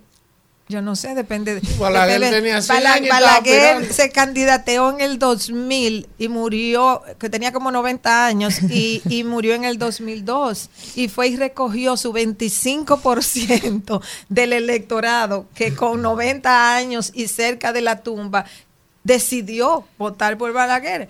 Eh, Balaguer, o sea, siempre Balaguer estuvo ahí tratando de volver. No fue en el 96 porque se lo prohibió. La reforma constitucional de la crisis de 1994 impedía, pusieron el que un periodo sí, un periodo no de presentarse precisamente para que Balaguer no pudiera presentarse en el 96. Eh, pero volvió en el 2000 cuando ya era como demasiado. Entonces yo no puedo decretar si es el fin de, de las candidaturas de Leonel, pero él debe pensar, porque si él pierde ahora ya No, pero- llevaría... Pero, más allá de, de lo que él haga, sino eh, políticamente de cara al escenario, a la generación que viene subiendo. O sea, la gente cada día menos, le- eh, cada día más le hace menos caso. Entonces, al margen de lo que él decida, ya en el escenario político como opción, Ujú. ahí es que, por ahí, por esa línea que va mi Bueno. Sí, pero como quiera ahí en ese caso, yo no me atrevería a predecir nada, porque la, la vida cambia mucho. Yo lo que creo es que fuera de cualquier asunto, incluso si a él se le presentara la oportunidad de volver a ser presidente, porque po- yo no, yo no puedo predecir el futuro, pero yo pienso que uno eh, eh, debe evaluar lo que ha hecho en la vida y qué hacer con lo que le queda en la vida, porque nos vamos poniendo viejos todos. Esa es la única cosa segura que tenemos en esta vida. Entonces, desde ese punto de vista, desde el 2013, eh, yo, yo lo he estado planteando, porque realmente con su decisión de ser presidente otra vez, él creó muchos problemas en el PLD y se generó la división. Eh, y, y, y ese es, y, ese es, y, al salirse, pues él cogió el camino más largo, si, es, si su objetivo es volver al poder. Elías. Gracias, Espinal, hermana de Flavio, mi profesor. Flavio. Sí, mira, eh, usted como experta, Y si usted fuera asesora de Leonel, ¿qué usted le aconsejaría? No, yo creo que ya. Yo, eh, Leonel sabe bastante política. El problema de Leonel no es que no sabe. El problema de Leonel no es que. De hecho, es el político con mayor formación, lo he dicho siempre. Es el político con mayor formación política eh, de la política contemporánea dominicana, vamos a decir. Eh, Balaguer era un erudito de la política. No que yo estuviera de acuerdo con muchas de las cosas que hizo, pero, o sea, no estuve de acuerdo nunca con la represión. Pero en términos de erudición política, o sea, Balaguer tenía mucha formación política y el siguiente era Leonel. Eh, o sea que él sabe, eh, no, no, es, no es falta de conocimiento, no es falta de información, es que ya él se empecinó y a veces los seres humanos tenemos una una disonancia en la vida. Entonces a veces hay que buscar la sintonía, pero no es que yo le vaya a, aconsejar nada. Yo lo que pienso es que es lamentable para, la para él mismo, para él mismo. Él perdió en el 2020, ¿verdad? Puede de- él podría decir, bueno, esto fue nuevo, acababa de formar un partido, la, la, la. Ok, pero él va ahora al 24 con una altísima probabilidad de perder. Él fue presidente tres veces, entonces ya va con dos derrotas. ¿Cuál es el objetivo de eso? Kimberly. Rosario, en este proceso electoral municipal vimos un retroceso en la participación de las mujeres en política como candidatas. ¿Este escenario luego de la pandemia tiene que ver o, qué usted podría decir sobre esta situación que se presenta? Y ¿Por qué el dominicano tiene menos interés en los gobiernos locales que en las presidenciales? Porque siempre vemos una mayor abstención. Si usted cree que se deberían juntar los dos procesos electorales o si hay alguna ventaja en que sean por separados. A las mujeres se le está complicando mucho la participación política por lo siguiente. El sistema de par- para, para que las mujeres puedan ir entrando en un espacio que le es adverso, porque la política es muy adversa para las mujeres, porque las estructuras de poder la tienen los hombres. Sí. Punto uno. Punto dos, porque en la política se necesita recaudar mucho dinero y los que financian política tienden a darle su dinero a los hombres porque son hombres, más que a las mujeres. Eh, tercero, todos los prejuicios sociales que hay. La misoginia política. Cuarto, las mujeres trabajan fuera del hogar, llevan la mayor carga en el hogar, tienen menos horas disponibles objetivamente para la política. O sea, son muchas las adversidades que encuentran las mujeres en la política. Agregado a todo eso, está el hecho de que cuando en una sociedad hay un sistema de partidos semidesestructurado, eh, es más difícil porque hay una competencia muy fuerte. Eh, en este país hay mucha gente con deseo de ocupar puestos públicos, sean electivos o no. Y hay muchos hombres. Entonces no pueden duplicarse las posiciones. Y mientras más mujeres entran, tienen que salir hombres. Porque no se puede duplicar el Senado, la Cámara de Diputados.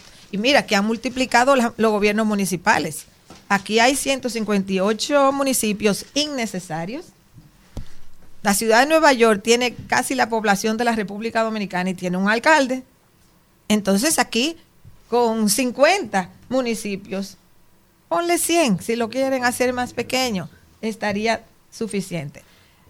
Hay 235 distritos, Distritos muni- municipales. Los podrían cerrar todos mañana. Todos los podrían cerrar mañana. Y aquí no pasa nada. Se reintegran esos distritos municipales a los ayuntamientos. Ejemplo, San- eh, Santiago Este, ese, ese, distrito municipal. Eso es básicamente un barrio pobre, convertido en un distrito que perfectamente puede ser parte del municipio de Santiago, Que lo era. Que lo era y se lo sacaron. ¿Qué puede hacer un director?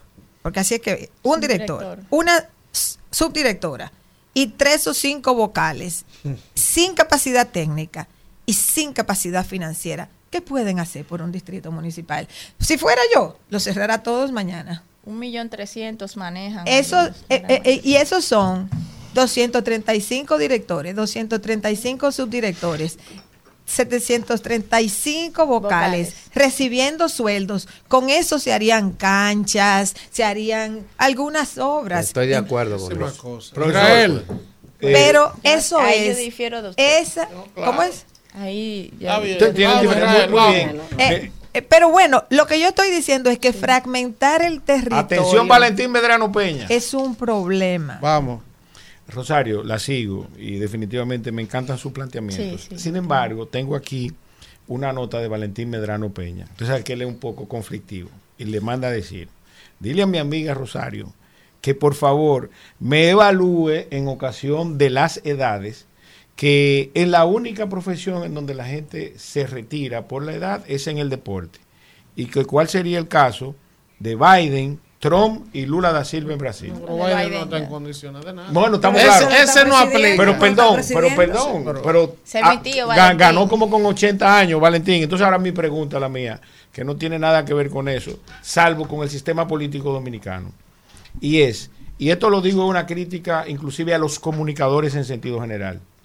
Eh, está bien que normalicemos la cantidad eh, de, de actos delictivos en contra del sistema electoral dominicano, como la compra de votos, como el tráfico de, de influencia, como la propaganda en la salida de los colegios. ¿Hemos avanzado en esa materia en República Dominicana? Ok, este, son dos cosas. Son dos cosas. La de Valentín es una cosa. Ajá. La primera, el comentario que yo hice no tiene que ver ni siquiera con edad. Eh, si Leonel Fernández nunca hubiera sido presidente de la República y está luchando por ser presidente de la República, yo no hubiera hecho el comentario que hice. Yo estoy hablando de alguien que fue presidente tres, Tres veces. veces. Más por el legado que Eh, por edad. o sea, ¿Entendiste, Valentín? puede decirse Biden. Que Biden, por encima de Biden eso, tiene, sí, tiene 81 años. Biden fue, es presidente en su primer periodo. La constitución de Estados Unidos le permite repostularse. Yo considero que, por un lado, debió abrir un proceso de primarias para que alguien más joven lo reemplazara, pero por otro lado entiendo la lógica de que cuando tú abres un proceso de primarias es, es complejo. O sea, tú no sabes, o sea, era, es, tú sometes el partido a un proceso de conflicto con una persona como Trump que insiste porque ya fue presidente y ahí él fue presidente y perdió. Y en Estados Unidos, cuando un presidente pierde en su reelección, miren, eh, eh, miren todos los casos, o sea, incluso el, George Bush padre, o sea, se retiran ya. Usted fue presidente una vez, no le dieron eh, la reelección, pues ya, váyase. Entonces, Biden lo que está haciendo es lo que hacen todos los presidentes cuando son presidentes que tienen la opción de reelegirse. Que él no debería por la edad, ah, yo estoy de acuerdo con eso, él debió, o sea, él debió promover un cambio, pero también entiendo por qué no lo está haciendo. Ahora, repito, el comentario que yo hice de Leonel es de un señor que fue tres veces presidente. No por su edad. No es sim- exacto, no es por su edad, porque él está bien, o sea, en términos, aunque tenga 70 años, eh, él está bien, o sea, que no fue por edad que yo por lo encima dije. de Queda eso, claro eso. Él puede seguir aspirando. Entonces, el, el sistema político dominicano, desde el punto de vista del politólogo, ha evolucionado. Debemos nosotros, y de verdad, yo me, me da eh, es- escozor escuchar inclusive a algunos eh, compañeros, y no lo digo por, por mal, eh, normalizando eso, que, que los otros lo hicieron y que no importa. y Bueno, eh, eh, el sistema político dominicano lamentablemente es muy clientelar y se expresa ese clientelismo de muchas maneras. Y uno es el día de las elecciones o los días inmediatos anteriores a las elecciones, que es la famosa compra de votos. Sería ideal que los partidos eh, tomen muestra, pero muestra contundente, que uno las vea, de cómo se compran y para qué se compran los votos. En la era del PLD, se decía que el PLDismo tenía, o del PLD tenía una lista de todos sus hubo alguien que dijo aquí esta simpatizantes. mañana, yo creo que fuiste tú, dinerocracia. ¿Quién fue que lo dijo? No, eso fue Leonel que lo dijo anoche. Ah, Sí, dinerocracia. Eh, eh, el PLD supuestamente tenía este padroncillo en donde al mediodía le informaban los delegados, ¿Quién miren, de ese no? padroncillo que se supone es de simpatizantes del PLD, votó este, este, este, esta, esta, y faltan estos. Eso lo Ah, hacen eso todos los partidos. Entonces, La ellos, concurrencia. ellos salían a buscar A lo que esos faltaba. que Que no habían faltaban para motivarlos con un incentivo económico. Eso es compra de votos, vamos a decir, porque te le da dando un incentivo para que tú te muevas a votar. Ok, esa era, y yo digo supuestamente, ni porque lo crea ni porque no lo crea, sino porque yo no tengo la evidencia. Pero eso era lo que se decía que hacía el PLD. Es decir, el voto inducido vía un incentivo lo hacía- económico, para lo no hacía- decir compra de votos. Eso lo hacía el PLD, lo hizo, lo Lo hace, lo hacen lo va a todos. hacer. Y lo hace el PRM, lo hizo y lo hace y lo hace. lo ha- Estamos lo- peor que antes. Lo ¿Cuántas hacen todos. son? No, es la pero, misma. pero Esa es espera, la misma, no, yo estoy hablando. La misma, tú llevas seis No, ya, él no, escúchame. Si me, si Usted puedo, no es moderador, usted es moderador. No, pero Ah, también si puedo terminar, eso era lo que se decía, como era el partido en el poder, se supone que tenía más recursos para hacerlo. Lo que se está denunciando ahora no es eso. Lo que se está denunciando ahora es la abstención inducida. Aquel era el voto inducido. Ahora se está diciendo que es la abstención inducida. ¿Qué, qué quiere decir eso? Que supuestamente tú das dinero para que te entreguen la, La cédula no para que tú no vayas a votar. Fíjense, son dos cosas diferentes. Cuando el PLD era gobierno, supuestamente era el voto inducido con un incentivo económico. Ahora supuestamente es la abstención inducida. O sea, te doy dinero, dame tu cédula, si yo sé que tú no fuiste a votar. Qué locura. Bueno, las dos cosas Son reales, problemáticas porque tienen una cosa en común, que es la transacción económica. O sea, para lo que fuera que se pague, se está pagando.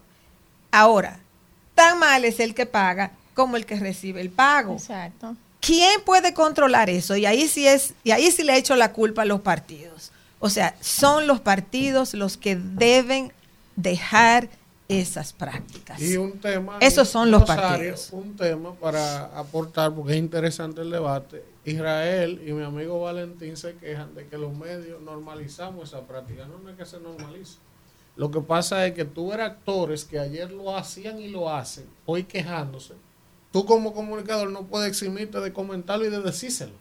O sea, ¿cómo, cómo hoy el PLD tiene la cachaza o la oposición, la fuerza del pueblo, de quejarse de algo que ellos hicieron cuando le tocó y lo hicieron ahora también? Lo que pasa es que lo hacen con menos capacidad financiera.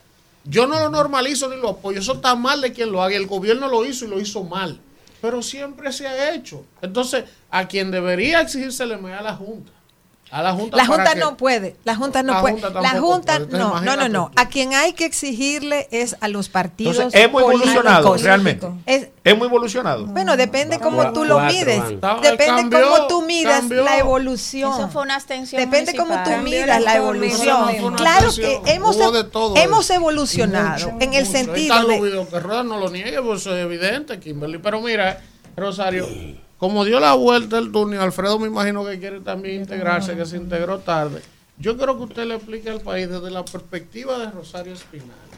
¿Por qué usted hizo un planteamiento de que de cara a mayo es difícil que la oposición tenga posibilidad de derrotar al presidente Abinader? Usted hizo un planteamiento y explicó por qué después de lo que pasó el domingo, para usted es difícil que la oposición pueda salir airosa en mayo. Y me gustaría escuchar esa explicación. O sea, yo creo que la mejor evidencia son los resultados de las municipales. Yo no creo que hay que ser como dicen, Un como dicen, como dicen por ahí eh, científicos No, no, de la porque- NASA. Porque ellos están diciendo ahora Bueno, que la cantidad de claro. votos que el oficialismo le llevó solo fue 300 mil, que Vamos, se llevan un vamos. candidato Mira, junto. déjame, déjame hacerte un quiero- análisis. Déjame Ah, ahí mismo, ahí mismo con esa pregunta, para, para introducir la mía, que yo creo que con su análisis pudiéramos. Usted dijo en el 2020, eh, un análisis que usted hizo del escenario, y dijo, y cito: si los pobres van a votar de manera masiva y la clase media no, el PLD gana las elecciones. Por el contrario, si la clase media va a votar y los pobres no,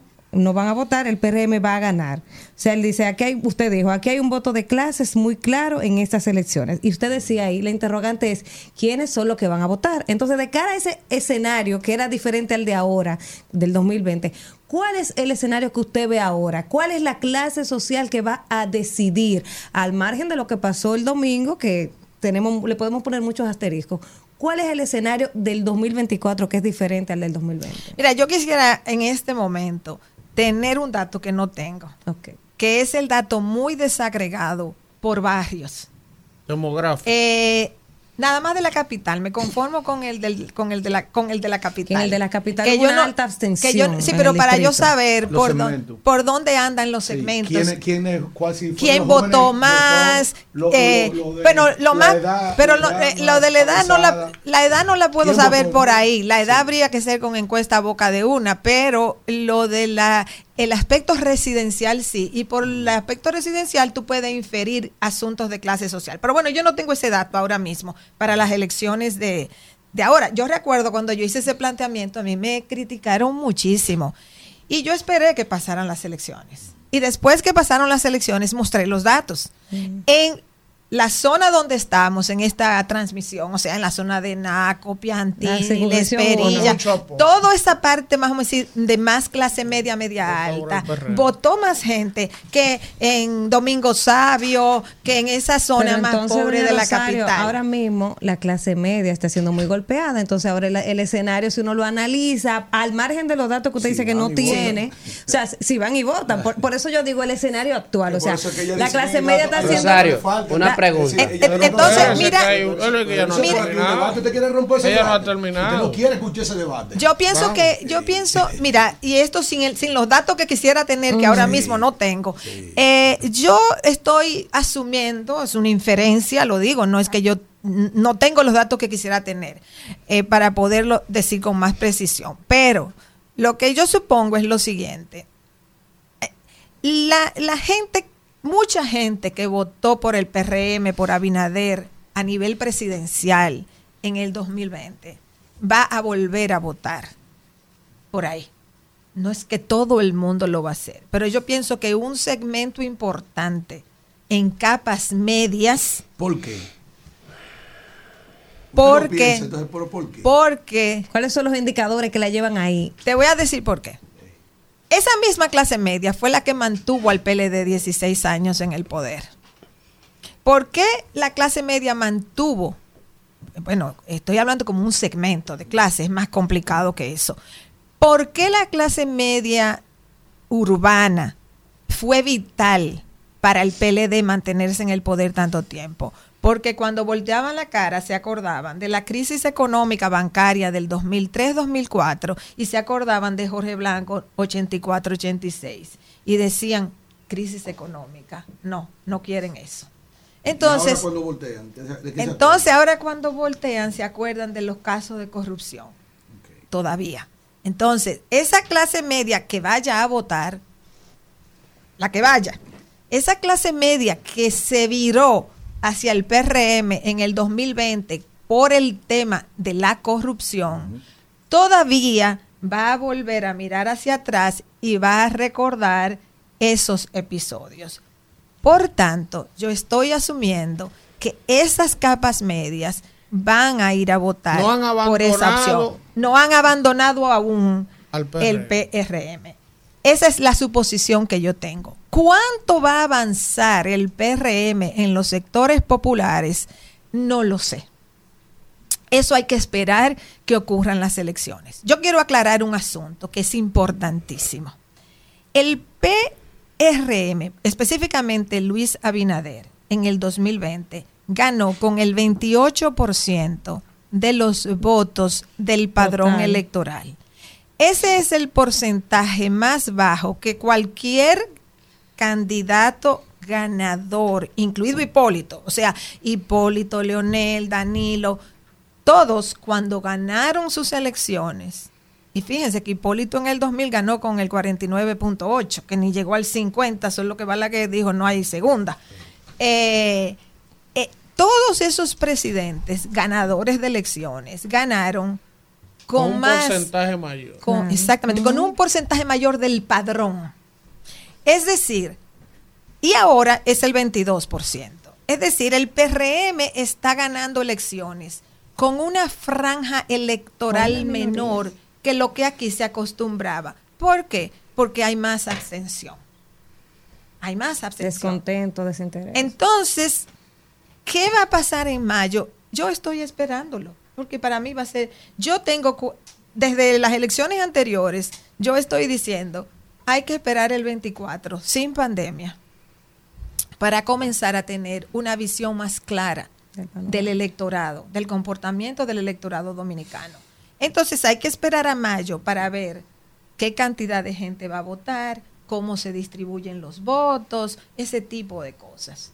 Entonces, eh, ahí hay que tener paciencia. Uno tiene que tener paciencia para entender estas cosas. Gracias, Rosario. Yo quiero, usted como experta, que usted me explique cómo yo Cuidado. puedo, en 12 millones de ciudadanos, elegir a la clase media. Toma, mira, esos son mil pesos para que no vaya a votar por Lionel. a la clase media Mira, la clase, po- la clase media es la que falló, porque no fue a votar supuestamente.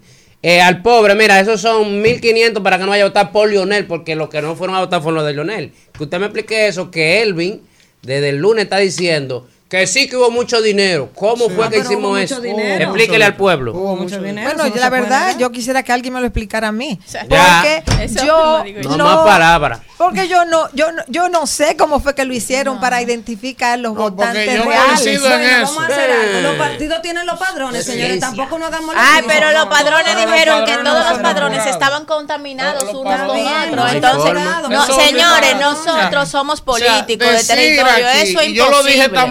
Mañana, decir aquí de Que que, fue que la gente del no, gobierno no. salió a comprarle la cédula a los fuercitos claro, es un eso- eso es un disparate. disparate, Claro que claro. Y a lo los es. peletes es un disparate. Ahora sí hubo compra de cédula. Y sí hubo De mucho todos los partidos. Sí, pero, el mundo sí, pero espérense, pero, espérense, pero espérense, oigan bien. Si es que Aquí también sabemos que Kimberly en la Guayiga sabe quién es PLDista, quién es Fuerza Pueblita y quién es PRDista. Es mentira eso. Ella lo perdón, perdón, perdón, perdón, espérense. Escúchame, Pero- es Kimberly lo sabe. Porque ella es de Los. Incluso ejemplo, lo de saben. con tu ¿no? permiso. Ella Con tu su permiso. Y, Sí. y no es el caso, te- escúchame que te puse de ejemplo, o el Sí, que, sí. te déjame incluirte de eso.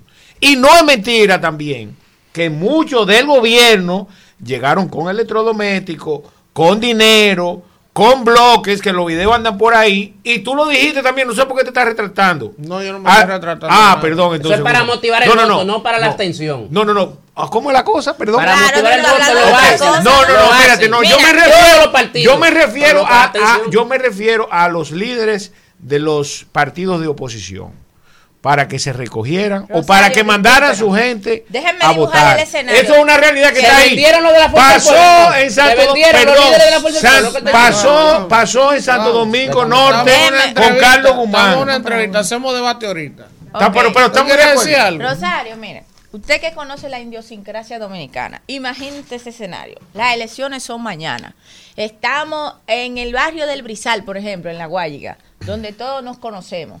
Y todos saben quiénes son los dirigentes del PRM y los dirigentes de la Fuerza del Pueblo. ¿Y usted cree que un dirigente del PRM va a poder ir casa por casa donde los votantes del PLD, cuando hay un dirigente también en ese barrio que conoce su, su, su población electoral y la simpatía, y no va a pasar absolutamente nada, todo va a pasar eh, eh, sin pito y sin flauta?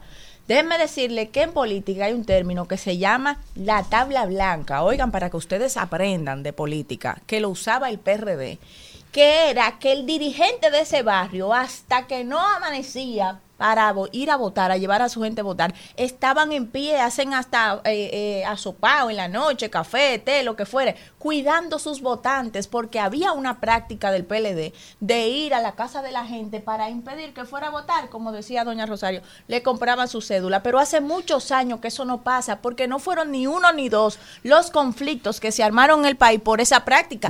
Tú no puedes como dirigente andar en la noche en la casa de una persona que tú sabes que es del partido contrario. bien, Hay de todo. Ahora, yo le voy a Ah, decir una cosa, que es un ingrediente O sea, que hay que agregar al ya- debate para cerrar la interesante conversación que hemos tenido con Rosario. A usted le va a hacer su pregunta ahora. También hay una cosa. Lo que va viene. Ah, que fue por los cuartos. ¿Y cuánto tiró el PLD con Gonzalo en el 2020? Sí. Y como quiera lo sacaron. De todo tiró.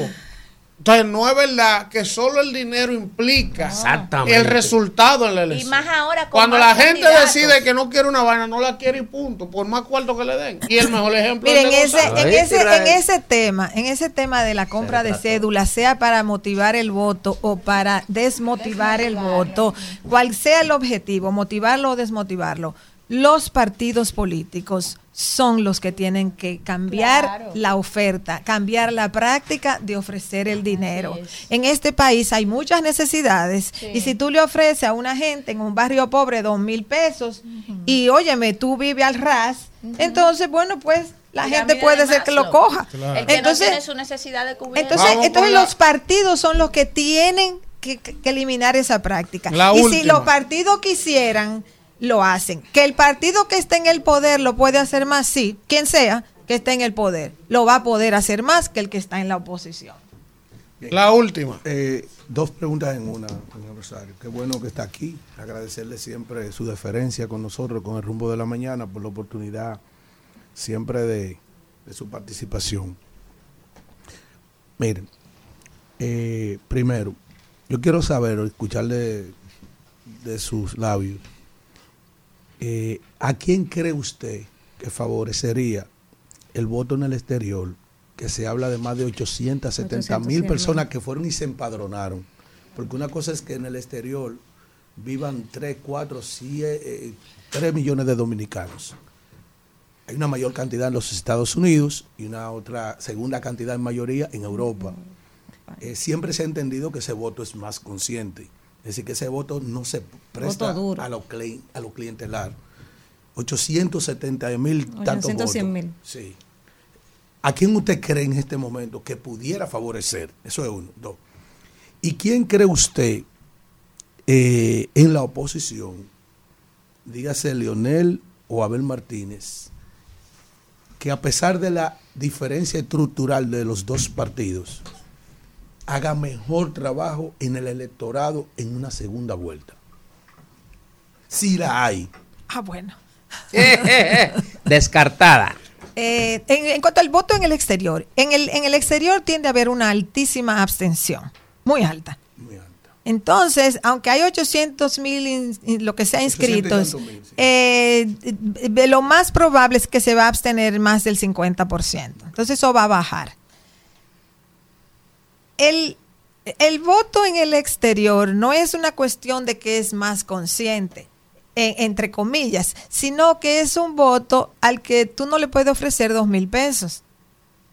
Porque tú no, tú no vas a andar por la ciudad de Nueva York ofreciéndole dos mil pesos a la gente. Tú le puedes ofrecer a un grupito, no sé, quizás 300 dólares o algo así, o 200 dólares. Te aumenta el costo si eres político, si eres un partido, de cómo ir a darle dinero a esa gente. Entonces ese voto no se puede movilizar con dinero tan fácilmente como tú puedes movilizar votantes aquí. ¿A quién favorecería más? ¿Al oficialismo o a la oposición? Yo te voy a decir, te voy a responder esa pregunta, pero en un sentido más amplio, que es donde yo veo el nudo del problema. Yo escucho mucha gente diciendo, incluso ayer estaba en un programa y uno de los, eh, eh, de los comentaristas, de los panelistas, argumentaba lo siguiente. Si el PLD va por su lado y la Fuerza del Pueblo va por su lado, ellos van a acumular más votos. Y por tanto, es más fácil que aseguren una segunda vuelta. Ese fue el argumento que hizo ese comentarista. Yo lo veo diferente. Yo pienso que la división del PLDismo, del PLDismo en las dos partes en que está dividido, Ve- ve- Verde y, y- y- y morado. y morado.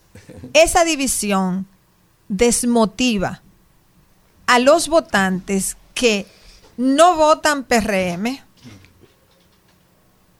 que votarían por una opción opositora, pero que como esa opción opositora está dividida, al votante le da trabajo decidir por quién es que va a votar, porque tampoco es que tenga una lealtad tan fuerte o hacia uno o hacia el otro. Los votantes, la mayoría de los votantes, sobre todo hoy en día, no tienen una alta lealtad a un partido. O sea, la cantidad de gente que votó por el PRM no es PRMista. Simplemente está a favor del gobierno y O- vota por o ahí. en contra de. Entonces, mire, reformulando. Entonces, sí. entonces eh, el- lo mismo aplica para el voto en el exterior. Lo mismo que aplica aquí, aplica al voto en el exterior. Es decir, los votantes, eh, vamos a llamarle oposicionistas al gobierno, tienen una disyuntiva real. Y por eso es que yo veo más el problema para el votante de elegir que la otra interpretación que hacen de que separados cada quien va a salir como loco a votar vot- a buscar votantes y que por tanto van a acumular más Ah, votos. entonces, reformulando, porque me equivoqué en la segunda pregunta. Si van unidos, si, si logran ponerse de acuerdo, si, si se, se diera la oportunidad, si se diera. En el caso hipotético, de que en esta primera vuelta los- la oposición decida llegar, llevar un candidato, dígase la oposición, Fuerza del Pueblo y PLD, ¿cuál de los dos candidatos de los dos partidos haría mejor, eh, saldría mejor parado? ¿Abel en- o, o Leonel? Yo no quiero opinar sobre eso. Realmente es algo que yo le voy a dejar a ellos. Primero que intenten a ver si logran la unidad, que es muy anda uno por Guachupita, uno por Montecristi y el otro Rosario, por Punta ¿usted ve posibilidad de primera o segunda vuelta? Sí, diga sí o no. ¿Usted ve segunda vuelta? Vamos. No, no hay. Bueno, regresamos en este rumbo de la mañana y para nosotros es un honor y un privilegio que este invitado esté hoy con nosotros, un referente del periodismo en la República Dominicana y una figura que goza del aprecio, el afecto y el respeto de mucha gente en esta sociedad, el señor Julito Jacín, don Julio Jacín. Gracias por estar con nosotros. Bueno, después de Rosario Espinal, yo creo que aquí no hay nada que decir. No crea, no, no. Tenemos que escuchar. oráculo. Tenemos que escuchar esa visión experimentada de tantos procesos y sobre todo un hombre que conoce el pueblo dominicano. Aquí no hay invento en esto. ¿Eh? Vamos a ver. Julito, Julito. El PRM arrolló el domingo con la oposición desde el punto de vista de la cantidad de alcaldías, pero la oposición dice que en cuanto a la sumatoria de votos, ellos no están tan lejos, sacaron menos que en el 2020, Abel anda por Montecristi y Lionel por Punta Cana y no hay forma de que se junten. ¿Qué es lo que está viendo Julito de cara a mayo que va a pasar aquí? Vamos a ver. Mira, primero, el proceso tiene elecciones que desgraciadamente no aprendemos, porque este es el único sitio que, como decía un anuncio de Radio Televisión Española, el único animal que choca dos veces con la misma piedra es el hombre. Pero, ¿qué es lo que se dice? Que hubo abstención. No hubo más abstención de la que regularmente hay. Y eso ya está, se puede hablar lo que sea. Que la abstención siempre beneficia a alguien. Sí beneficia a alguien, pero no se sabe a quién. Porque todo el mundo sabe por qué la gente deja de votar. Aquí mismo posiblemente haya siete, ocho personas en este estudio y tú preguntas y seguro, seguro aquí hay cuatro que no votaron. Y las razones no las preguntes, que todo el mundo tiene una razón. Lo otro es el tema de los efectos que puede tener esto en, en las elecciones presidenciales. Hay que acordarse que nosotros tenemos en menos de tres meses todo el poder político por elegir, todo el poder político, poder ejecutivo, poder legislativo y el legislativo elige el judicial.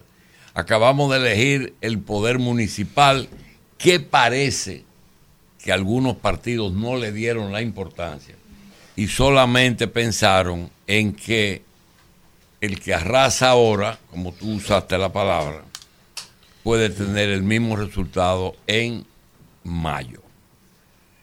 Yo creo que puede haber algo de eso, pero entiendo que aquí se van a eh,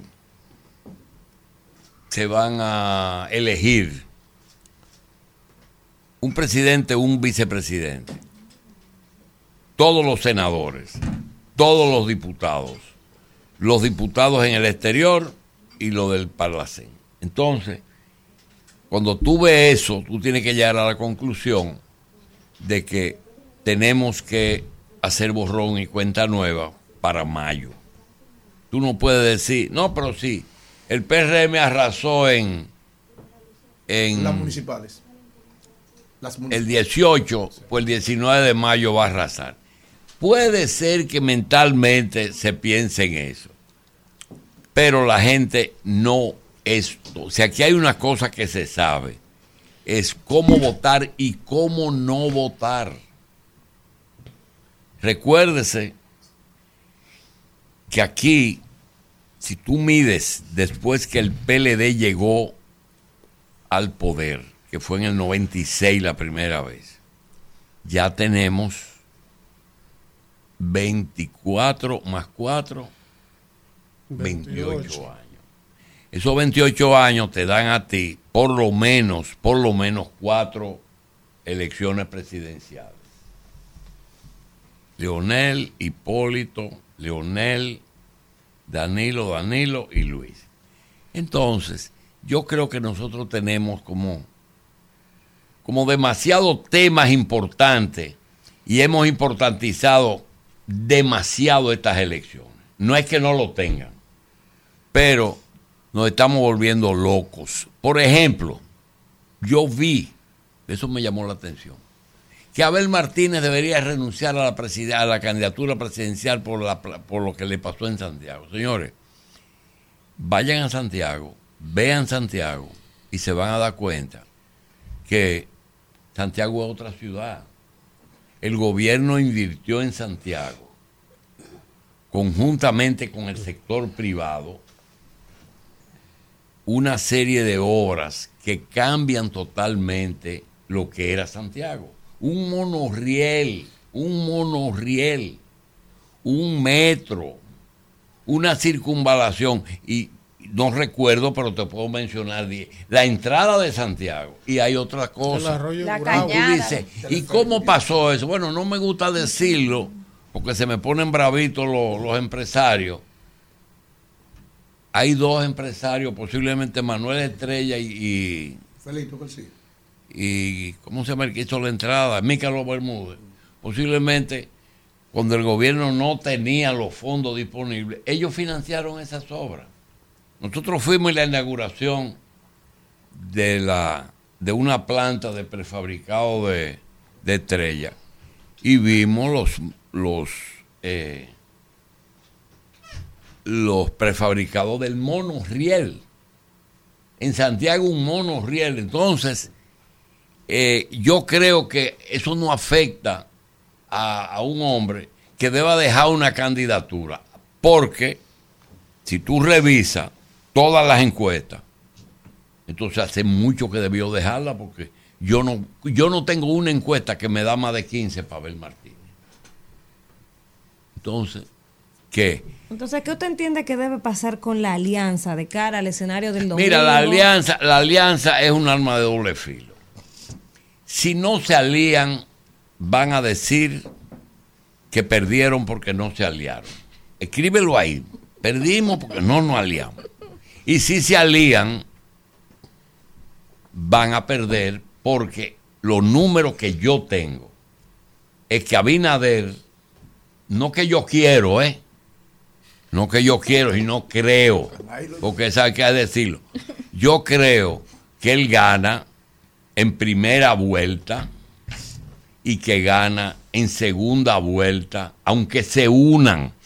Porque si yo veo los números de Lionel, que me dan 25 más 15, son 35. El otro tiene 40 o 45 por una segunda vuelta. Eso es lo que me da a mí. Que se han comprado, que se han vendido. Ese es otro problema y un problema viejísimo que, que- que- que siempre ha sido así. Eso siempre ha sido así. Mira, yo te voy a decir algo. Cuando mataron a Trujillo, se hicieron las primeras elecciones democráticas de aquí. Lo he dicho dos veces. Juan Bosch, Viriato Fiallo, Jiménez Grullón, Ornes, con Vanguardia, Jiménez Grullón con Alianza. Viriato con Unión Cívica. 63. Pero, pero Viriato y, y Bosch fueron los dos como están ahora, Lionel y, Y Abel. y Abel. Bosch le abrió la puerta del PRD a todos los trujillistas, inclusive a los que perseguían los muchachos de que eran Caliel, le abrían la puerta y los salvaba. Viriato Fiallo dijo, le vamos a, tenemos siete látigos para los Trujillitos. ¿En qué año fue eso? Ganó Juan Bosch, pero de 63. robo. ¿Por qué? Porque los reductos del trujillismo estaban muy frescos. Jiménez Grullón hizo una campaña que me recuerda ahora, la, co- como nadie tenía dinero ni hábito para, eh, para comprar, no existía el hábito de comprar votos, ni siquiera para llevar al votante a, a votar. Eso era nuevo. Jiménez Grullón dice, hermano, préstame tu voto. Fue la única petición que yo recuerdo que se imploró un voto. Que lo, lo creó él, que después quedó por muchos años, de que lo usábamos de, de broma. Hermano, préstame tu voto. A partir de esa fecha comenzaron a venir eh, modalidades. Y, y una es la última. Con esa boleta, tú no le puedes decir a una gente, retrátame el voto, que te voy a dar mil pesos, porque no puede entrar con el celular. No puede decirle, tráeme la boleta del contrario, porque en la misma boleta que está todo. Es decir, ya lo único que se hace es, como en los barrios, no conoce. Mira, en los barrios se conocen más que lo que nos conocemos aquí. Porque aquí tú ahora mismo preguntas, ¿por qué tú vas a votar? Dice, eso es privado. Nadie te dice, ningún medio te dice a ti por quién, por quién va a votar. Hay un ejemplo aquí, el coordinador, por ejemplo. No, hay algunos que lo dicen, pero otros te dicen que no. O te dicen por Luis, porque Pero en el es barrio todo el gobierno, mundo porque es sabe. gobierno y nadie quiere vaina con gobierno. Entonces, esa situación es lo que provoca que en los barrios tú compres la cédula del que tú sabes que va a votar en tu contra. Porque el tigueraje, tú vas a votar, no, yo no voy a votar. ¿Tú quieres 500 pesos? No, 500 no, 1000. Pero nos bebemos eso, sí, pero tú sabes a quién se lo está comprando. Y lo hacen todos. Ahora, tengo la percepción de que aquí se compraron cédulas. Tengo la percepción de que la, la oposición no invirtió mucho en compra. Pero no era porque ellos son serios y los otros no. Creo que es porque algo pasó con la oposición que decidió los cuarticos de la Junta. Lo guardaron, se lo guardaron. Como dejarlo pa' mayo. No le dieron a algo, sus que hace candidatos. Es verdad. no la le teoría a sus mía es. O liquidarse. Señor, no, es que los cuartos, los cuartos de la, de la Junta, yo nunca he visto que va a los candidatos, nunca, ni en mayo. No, ni no, no, es verdad. ¿Por qué? No bajan Porque abajo. por eso es que tú ves que aparece el videíto ese del hombre que dice, eh, me engañó hasta la iglesia, ¿verdad? Todo el mundo bravo porque lo engañaron. Porque quien financia los, las campañas Son son, los particulares. Y Yo tú, lo dije y tú ahí. tienes el problema de que aquí. El, el- el empresario, el comerciante, el narco y el lavador, el que da cuarto, generalmente lo da condicionado, pero tampoco quiere. Mira, nosotros en diciembre tuvimos unas, eh, ¿cómo se llaman las elecciones que se hacen dentro de los partidos? Una primaria. Primarias. Una primaria, que la Junta la supervisó y gastó. Tenemos ahora las municipales. Sí. Tenemos en tres meses La la- primera las vuelta. presidenciales. Y posiblemente se pueda tener. Se Oye, queda una, en la- la seis de las meses, cuatro, cuatro elecciones. La de las Los de empresarios no quieren tantas elecciones porque le están cargando mucho el costo. Porque no es con los cuartos de la Junta. Primero, no alcanzan los ¿Y cuartos qué de la hacen con los cuartos de la Junta, Julito? No. Se los reparten los dueños de los partidos. ¿Y cómo recauda una preguntita ahí? el negocio de los. Pero vamos a hablar de los chiquitos. Aquí hay 34 partidos que están reconocidos, de los cuales 23 negociaron con el gobierno. Esos 23, eh, en alguna co- condición que o van para el gobierno, o lo van a poner ahora, o le van a dar alguna eh, concesión, o lo van a nombrar si, se reelige Luis. Alguna condición. Tú tienes el extremo de lo que pasó el otro día. Al otro día de las elecciones, Participación Ciudadana hace una rueda de prensa y denuncia que se compraron votos. Fenómeno. Participación en la conciencia nacional.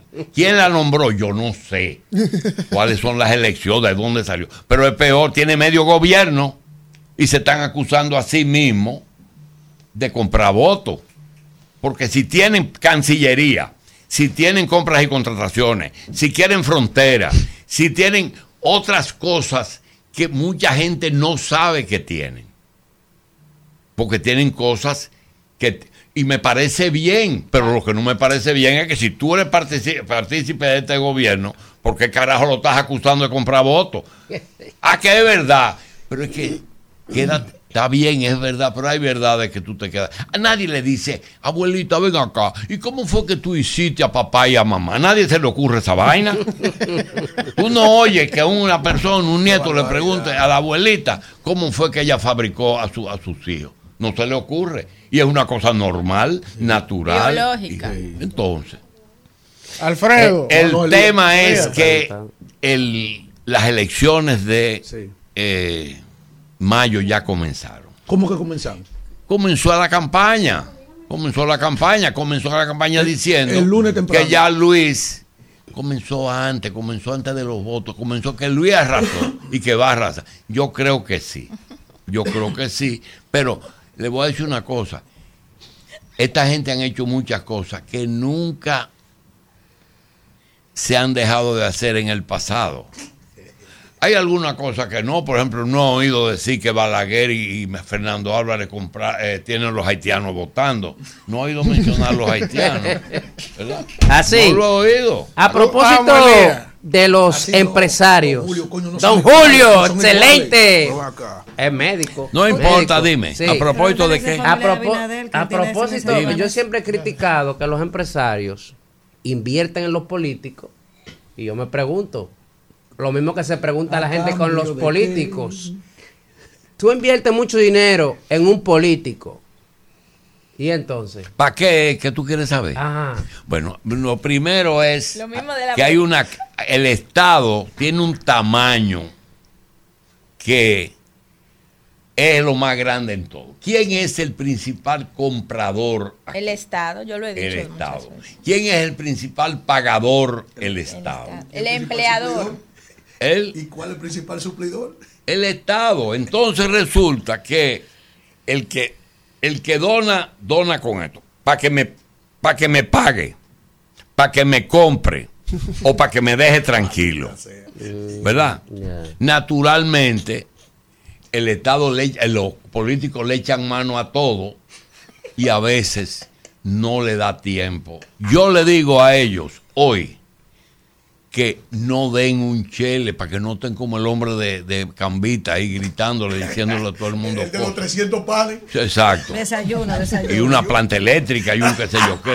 Y a, le- a lo- a la Yo iglesia. hablé de eso. Pero que eso es una muestra pequeña de lo que está pasando. Uno Porque que se mató el pobre.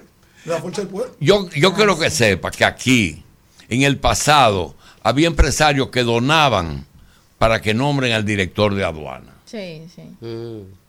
A veces eso, eso ya no lo hacen los partidos porque dejan de recibir el dinero que necesitan. Pero ya no se meten con el director de impuestos internos.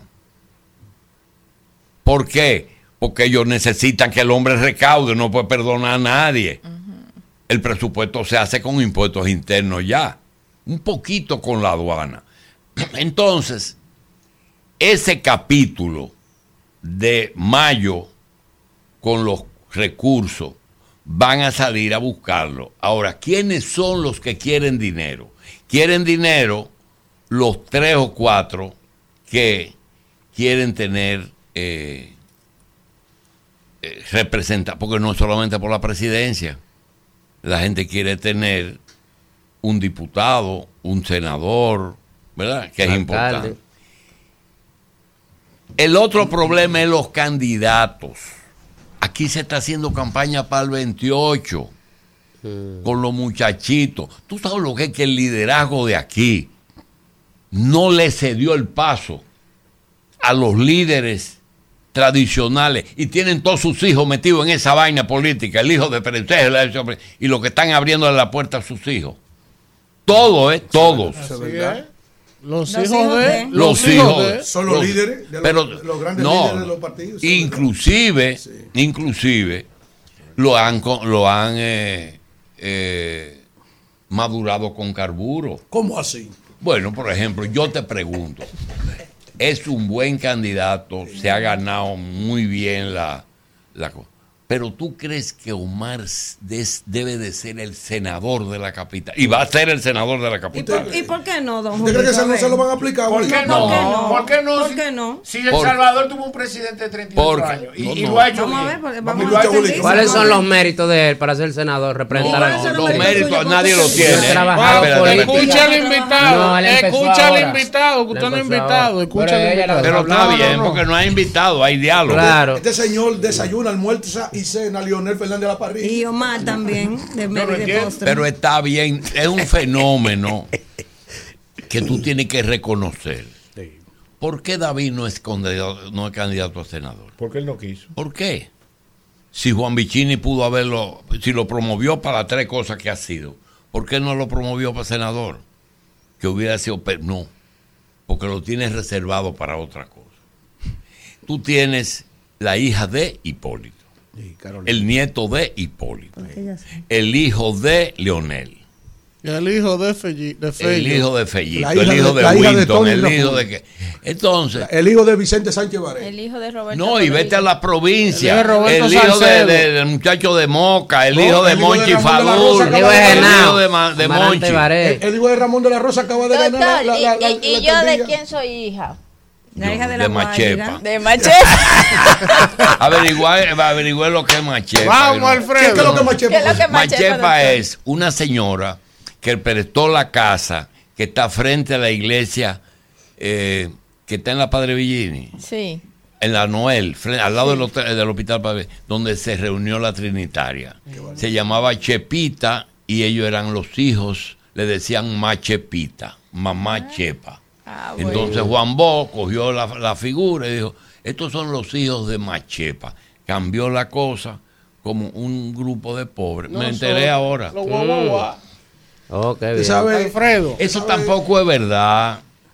Eso tampoco es verdad. Es una etiqueta que le han puesto. Sí, Mira, sí. este gobierno, naturalmente, un gobierno que, que la hacen a la medida del que está mandando. Porque van a ponerlo en el. Pusieron sus amigos, sus religiosos. Tienen cosas buenas. No tienen familia. Fíjate que no tiene la hermana, el hermano, el cuñado. El error de Qué Danilo. desgracia. El error de Danilo. Danilo ha sido uno de los mejores gobiernos de aquí, ¿eh? Pero se equivocó. No pudo decir que no. Se dio. Este, busca un arbaje o un. O un Abinader. Abinader. No. El otro está en la universidad. Pero operando desde la sombra, José. No, no, no. Que es Eh, de Pero tiene que estar en la sombra. Es Dime. opinión. Lo demando mañana mismo. Me pueden demandar. Lo demando mañana mismo. Operando. No, tampoco Pero- le voy a aceptar a usted que me ofenda. Conmigo, conmigo no. La pregunta. Conmigo no va esa vaina. Vamos, Israel. Vamos. Bueno, pero todo el mundo. mañana ¿Y ocho. quién la gente que opere más en la sombra que los que duermen con los presidentes? Las que duermen con los presidentes. La, primera dama. Israel, déjate de Porque tú no puedes Julito, ¿eh? Tú no, puedes, tú no desaparecer. Ahora yo te voy a preguntar, para tú vender mochila, tú vas donde José Abinader. Tú no vas. De por Dios. Te tropearon. Ya, Vamos. ya, Tú no vas. Mire, le manda saludos una seguidora suya, e irrespetuosa suya, Anabel Alberto. le manda saludos. Ayer, antes ayer estaba yo ahí. Ay, profesor, otra edición de politiqueando. Oigan eso. Ella se aloca a veces. Un saludo para Está mi amiga Anabel. está brava conmigo porque ahora, ya está- ahora se cambió la cosa. No, porque antes está brava porque tú eres muy linda por fuera. Ay, Pero ay, cuánto ay, veneno ay, por dentro. Ay, Dios mío. Don Julio, eh, yo le hice una pregunta a doña Rosario. Ella hizo como el, el felino Melquíade. Ella huyó hacia la derecha. ¿Quién? Rosario. Ella dijo, yo no te quiero responder eso. Me dijo, ella lo dijo aquí. Así en lo dijo, sí, Que literalmente. Rosario dijo, yo Sí, no quiero. Lo dijo así. Así mismo. Mire, usted sabe que yo ahora estoy como el loco Kindle. que escribió una canción de Fernando Villalona, que popularizó en merengue. Ya, ahora estoy confundido. Yo le hago la pregunta a usted porque yo estoy confundido.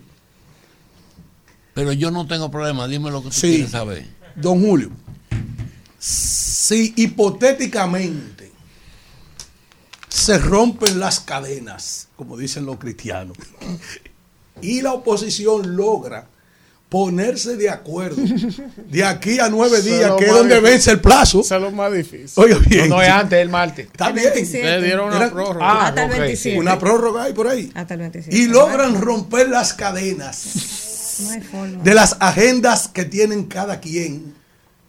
De los egos. De- no, y las cadenas, tú no sabes, cada quien tiene su agenda con el gobierno. Obviamente, sí. Oiga bien, don Julio. Y logran llevar un candidato en común entre Abel y Leonel. ¿Cuáles de los dos en una primera vuelta usted entiende, a pesar de los resultados que usted conoce, que haría mejor papel para enfrentar al faraón que está ahí en el palacio, Luis Abinader? No, mira una cosa. Son dos cosas, do- dos elementos que tienen que ver. Primero, eso no es nada del otro mundo. Yo no sé por qué ella no lo dijo. Porque Rosario, tú sabes que lo dice y lo escribe. Sí. Hay las fórmulas que se han. Mira, aquí se ha hecho todo tipo de. La única fórmula que nadie inventa es Abinader Raquel. Le fue bien, él va a repetir. Inclusive yo tuve la oportunidad, somos muy amigos. Yo soy más amigo de ella que del papá. Le dije de broma a Carolina, Carolina, yo quiero ser tu jefe de, De campaña. de campaña.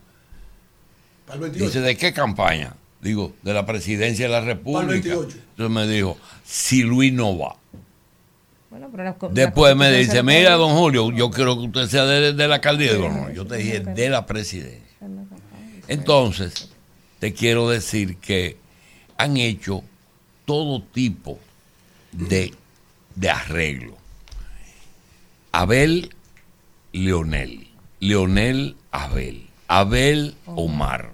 Abel, Margarita. Margarita, Leonel- Abel. Leonel, Abel, Omar. Marga- la última que vi fue Proceso químico aleatorio. Margarita presidente y Omar vicepresidente. Eso lo vi hoy diciéndole que a Omar le faltaba un poquito de madurez. Y que eso, mira, ninguna alianza va a superar. Es más, ninguna alianza va a producir segunda vuelta. Está bien, lo que yo pregunto es que cuáles, que cuáles, ¿Cuál que, usted que- entiende que se cuáles- Ninguna alianza No, no, no, va a producir segunda bien, vuelta. digo, pero- Ni va a producir impacto. ¿Qué es lo que él No, quiere saber? oiga lo que quiero saber. ¿Cuál, cuál de los dos candidatos Haría mejor papel. Haría mejor papel. Para enfrentar a Luis en primera vuelta. ¿Quién? Leonel o Abel. Si se unen. O pero Leonel. Ya. Porque Leonel fue, Ya, tiene tres presidencias de la República. Y los números. Pero además lo sabe Abel. Tú le preguntas a Abel, ¿quién tiene más? Dice Leonel. Porque tú sabes que ser presidente es una pro- Aunque el 18 no se vio, Es que es una el PLD sacó más profesión. votos. Mira, los presidentes. ¿Por qué tú crees que el Este es PLD es brillante. más grande que Abel? ¿Y por qué tú crees que, que Leonel es más grande que la fuerza? Exacto. Eso son cosas, eso no eh, lo- Pero perdió el 18. ¿Quién? La fuerza del pueblo, Leonel. ¿Perdió dónde? Ganó más el PLD, sacó más votos. El doble. Lo reconoció. Esa es la sorpresa. Lo reconoció. Estaba Pero el PLD es más grande que la fuerza y aquí fue el partido. En estas elecciones fue el partido. Mira, yo te voy a preguntar algo. ¿Cuál es tu Julito. circunscripción? La 4 en Santo Domingo Oeste. ¿Quién es tu, no por quién tú votaste, no. Tu regidor actual, ¿quién es? Tú no Eh, sabes. McLean, ¿no? Ese es El el único. Ah, pues tú lo McLean. conoces. Aquí nadie conoce ni siquiera su tal regidor. McLean. Es que yo Julito. Parece como un pelotero. esa. Julito. No agradecer, señores, públicamente a Julito Después, que nos que- dio. después yo creo que entrevistemos a Julito un día para que no haga la historia cuando él fue dueño de los pollos del Cibao. Un equipo Del escogido, del escogido. Y en, San y en Puerto Rico de Cabo. Y de los Claro. Señores, de Cabo. Julito me dio la oportunidad en su programa cuando yo estaba aspirando a alcaldesa a la primera vez. Yo era precandidata y él me entrevistó. Yo era un muchacho y me dijo, ¿y ¿qué tú quieres hacer? Tú eres un muchacho, ¿y qué tú quieres hacer allá? Y me dio mucho apoyo en mi gestión. Él tiene eh, una gran Es vocación. que en su la- los medios no hacen a nadie eh, presidente, ni, ni Sí. regidor, ni nada. Yo, yo eh, puse- ayudé dos dos regidoras y las dos perdieron. Ahora, está bueno. Se la dan bien. La Bueno, voz perdieron. Eh, y su hijo también, que tiene mucha vocación Bien. comunitaria. Julito, díganos algo. En términos generales, ¿cómo usted ve el país? ¿Cómo ve la gestión de Luis Abinader? Porque él se ha, ha enfocado mucho en as- a crear bienestar en los lugares donde vive la gente, en las alcaldías, en la municipalidad, ha apoyado mucho a la gente a salir Se de la me- pobreza. De- dejé de decir algo cuando preguntaron acerca de los candidatos y de la fórmula. Sí. Que hay una percepción que él tiene ganada y es que yo tengo la convicción de que Danilo y Leonel quieren que él se reelija. ¿Cómo? Así mismo es. Sí, La convicción que Es no golpe. que pero se lo voy a poner de otra forma que no van a hacer todos los esfuerzos que podrían hacer para evitarlo ¿Por qué usted dice eso? lo digo porque no ve aquí hay más más eh, elementos Que no se ve. para hacer una campaña para bajar una popularidad que nosotros sabemos ayer mismo me fui a un barrio ven acá ¿Qué, qué tuviste raro? Dice, aquí no pasó nada raro porque este gobierno tuvo la prevención de hace más de seis meses que está haciendo política, con los planes, con las ayudas sociales, con los mil pesos, con los libros, con la mochila. Es decir, que es un proceso que ellos se han hecho lo loco, ellos dos. Y fíjate que da la impresión de que Dan- Danilo no salió con su candidato, se metió en los campos a hablar de, Sí, que de, la, sí. de, de la visita sorpresa. Sí. Y Luis con lo de Eso fue. Alfredo estaba engañado. Y Luis en toda parte. Y Leonel entiende, y me parece, que él está sembrando para el muchacho. Bueno, lo dijo todo. ¿Cómo Ay, esto mi- está yo, aquí? yo hice, yo hice. ¿Cómo esto está aquí Ahora, ya? yo quiero Ya. ir, yo quiero irme diciéndole esto. Advertencia. Lo he dicho dos Lo veces. vendieron. Número dos, no es cierto ni es una información de ninguna. Le voy a hacer una, un capítulo de ciencia, de política ficción. Ok. El PLD tiene un candidato que tenía una objeción constitucional. Danilo Medina con un 62%. Un 62% que lo puso loco. Crea que todo lo que él hacía. Y si Luis cae en ese, en ese error Así es. de tratar de lograr de un 53, un 62, le puede pasar lo mismo. Pero vamos a seguir con lo de Danilo. Viene Estados Unidos y le dice, no te quiero a ti, ni quiero a tu partido. Ay, doctor. Párame ese proyecto. Yo quiero decirle que esto no es ficción, esto es verdad. Gonzalo Castillo tenía amarrada la reforma constitucional y la tenía pagada. Que no lo devolvieron los cuartos, por cierto. Tenía toda la mayoría, que, inclusive gente de la oposición. Tiene que buscar un candidato. Revisa los cinco candidatos y ve que ninguno le dan los números. Y agarra a Gonzalo Castillo y lo pone. Un penco. Qué y lo pone. Aún así, la oposición, que hay una página entera de Juan Bolívar que dice, yo fui el que hice los acuerdos con todos los partidos, con todos y con la sociedad, todos para que se unan en contra del PLD, le dice eh, Danilo a, a Pared, el que murió. A Reinaldo. Reinaldo, ven, quita ese, ese proyecto, que eso no va. El que va es eh, Gonzalo. Gonzalo Castillo. ¿Por qué Estados Unidos no quiere a Danilo? ¿Por la corrupción? No. China. No lo quiere por China. Esa visita lo partió en dos. Coge con todos los empresarios de aquí para Fíjate, fíjate que tanto Biden como Trump, en lo único que están de acuerdo en no fuñir con China. Ellos te difieren en todo, menos en eso. Ahí lo parten. Entonces, Leonel capta la situación y dice, pero el PLD va a ganar. Y ahí viene la política ficción.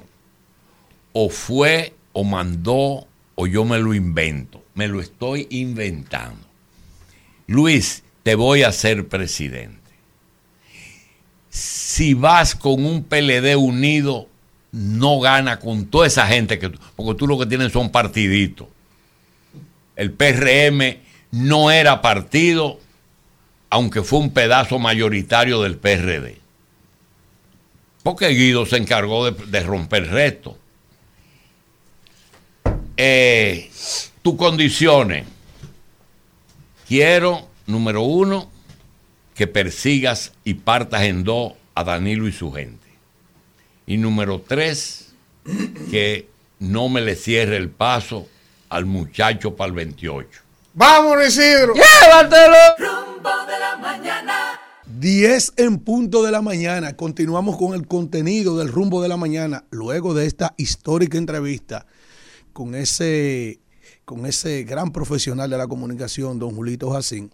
Le damos la bienvenida ahora al comentario de nuestro economista del rumbo de la mañana, Israel Abreu Espaillat. Miren, muy, muy buenos días, un privilegio definitivamente trabajar con un grupo de profesionales como ustedes, como nuestra productora Claudia, con Isidro ahí en los controles y con Kelvin en la parte digital, pues definitivamente es un gran honor. Y gracias a ustedes por sintonizarnos a esta hora de la mañana. Yo tengo dos comentarios en dos órdenes totalmente diferentes. El primero, obviamente, es el efecto de este informe que hizo la empresa o quizás el mismo Magín Díaz al respecto de la situación de la generación eléctrica, de la distribución eléctrica y de todos los factores y actores que inciden en el sector eléctrico de República Dominicana. Y resulta que hubieron algunos tópicos que me parece que no se resaltaron en el mismo. Como por ejemplo, oiga bien, usted ciudadano dominicano que me está escuchando y que vive aquí en República Dominicana y que paga una factura eléctrica. Como por ejemplo, el costo de la energía eléctrica, que en República Dominicana todavía sigue siendo una de las más costosas de la región. Ese punto se le olvidó tocar a esos ciudadanos que emitieron ese informe. Otro punto que se le olvidó tocar a mis amigos que emitieron ese informe hablando sobre el daño económico que le está produciendo la instalación de paneles solares a los sectores eléctricos, a todos, se les olvidó informar, y aquí que me corrija Kimberly ahorita cuando pueda, ¿verdad? El rezago que tiene República Dominicana en el cumplimiento de los Objetivos de Desarrollo Sostenible 13 y 15 sobre medio ambiente. Se les olvidó tocar eso. Pero además, se les olvidó tocar y aquí llamar la atención del ministro de Industria y Comercio, que tengo entendido que Magín Díaz también es asesor del ministro de Industria y Comercio, que no entiendo cómo es que funcionan los PRMistas, porque nadie le hizo más daño a los PRMistas que Magín Díaz desde la Dirección General de Impuesto Interno. Entonces, a mí me gustaría saber, ¿verdad? Si el ministro de Industria y Comercio no sabe el daño que le está haciendo la condición en que se encuentra el sector eléctrico en la actualidad a todos los sectores productivos. Eso se le olvidó al, al informe eh, sobre la situación energética de República Dominicana, que supuestamente hizo un, consultor internacional, que además, al parecer, lo trajeron de la NASA, que no conoce la situación de República Dominicana. Se le olvidó decir también en el estado que se, que se encuentra República Dominicana frente a otros países desde el punto de vista de la competitividad y el efecto que produce la energía eléctrica en la producción nacional y en ese proceso competitivo internacional. Se les olvidó hablar de eso en ese informe. Pero se les olvidó, además, que República Dominicana, a pesar de tener una tarifa cara, de que está rezagada en los objetivos de, de desarrollo sostenible en materia de los ODS 13 y 15 en función del medio ambiente, en materia medioambiental, de que además, ¿verdad? Produce en nuestra matriz energética, ¿verdad? Energía de, eh, combustibles fósiles, pues además es una energía de mala calidad. Y resulta que aquí instituciones financieras, la Organización de las Naciones Unidas y el mundo es, ¿verdad? Tiene como objetivo cambiar su matriz energética de combustibles fósiles a energía limpia. Y aquí en- pre- pretendemos, en función de los intereses de un grupo, que lo que debió decir ese informe era que los sectores energéticos en República Dominicana, su función debió haber sido eficientizarse. ¿Por qué eficientizarse? En materia de producción energética limpia. Porque además tenemos un vecino que pudiéramos estarle vendiendo energía eléctrica, que es Haití. Al margen de las situaciones que vive ese país. Sin embargo, el enfoque es retrógrado desde el punto de vista de la mentalidad. ¿Verdad? Si fue el sector privado que lo mandó a pagar y acepta ese informe como bueno y válido, lo malo son ustedes que están pagando para que le digan semejante aberración. Y finalmente, si lo pagó el sector público y le prestó atención a eso, en función de los intereses de los sectores que pululan alrededor del sector eléctrico en materia privada, entonces malos son los PRMistas que actualmente ostentan el poder en el gobierno y que se están llevando de eso. Resaltando, eh, oigan eso, el problema de la electricidad del sector eléctrico en República Dominicana son los paneles solares que se están instalando. Definitivamente una aberración en todos los órdenes. Les recuerdo al que me está viendo, oigan bien, que el sistema actual en República Dominicana, además de que pagamos la factura más alta de la región, una de las más altas, y de que además tenemos un servicio deficiente y de mala calidad, nos está costando para este presupuesto del año 2024 86 mil millones de pesos. Pero vamos a seguir hablando de este informe bellísimo, el cual no produce más que escosor cuando uno escucha semejantes planteamientos como los que se han vertido en el día de hoy en los diferentes medios de comunicación. Miren, en otro orden, no, no puedo dejar pasar la oportunidad, hoy viernes específicamente, de hablar del aporte que hace la economía naranja a la economía dominicana, valga la redundancia. ¿Por qué? Y me quiero eh, circunscribir específicamente a dos materias. El cine y, y, el espectáculo, en el orden de la bachata y el merengue, y en materia de cine, eh, desde el punto de vista de la promoción de la cultura dominicana. ¿Por qué? Miren, aquí hay una cantidad de artistas, una gama amplia de artistas, inclusive el, género urbano, que día tras día produce dinero localmente cada vez que se realiza una actividad artística en cualquiera de los órdenes privados o públicos, en el orden interno y en el orden externo cada vez que se presentan en los diferentes escenarios internacionales en donde se presentan. Cuando lo hacen localmente, generan empleo y, una, y un dinamismo económico eh, alrededor de esas pequeñas microempresas que son las orquestas o, las agrupaciones urbanas, reggaetonero, urbano, lo que sea. ¿Verdad? Y cuando salen del país, oigan bien, van a, las diferentes, a los diferentes países del mundo, cobran sus honorarios por el servicio que dan, por las presentaciones artísticas, y ese dinero viene clean a República Dominicana para ser invertido, para ser gastado y en el peor de los casos, cuando se quedan en las instituciones financieras de manera formal y el banco los presta. El hecho es que lamentablemente en el caso de, la, de los artistas dominicanos y de manera específica merengueros y bachateros, lamentablemente los actores políticos que han tenido esos sectores no han jugado un rol importante al respecto de los intereses que representan.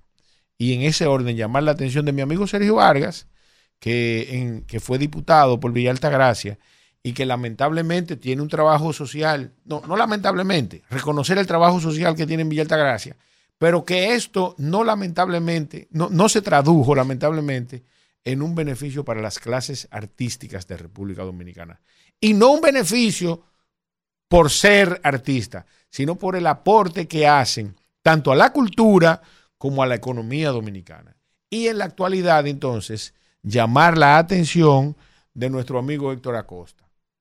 Yo creo que en función de la personalidad que él representa desde el punto de vista del estandarte cultural en República Dominicana, del merengue que hace y la bachata que hace, los mismos debían sentirse representados en su persona en función de los intereses que representan. El Estado dominicano no tiene cómo pagarle a ningún merenguero o bachatero cada vez que suena un acordeón, una guira, una tambora fuera de República Dominicana. No hay forma, siendo este uno de los principales atractivos turísticos de República Dominicana en todo el mundo entero para venir a visitarlo. Así que, don Héctor, con el respeto que me merece, represente a su clase, que dignamente al dominicano enorgullece en todas las playas del mundo. Hasta aquí, Isidro.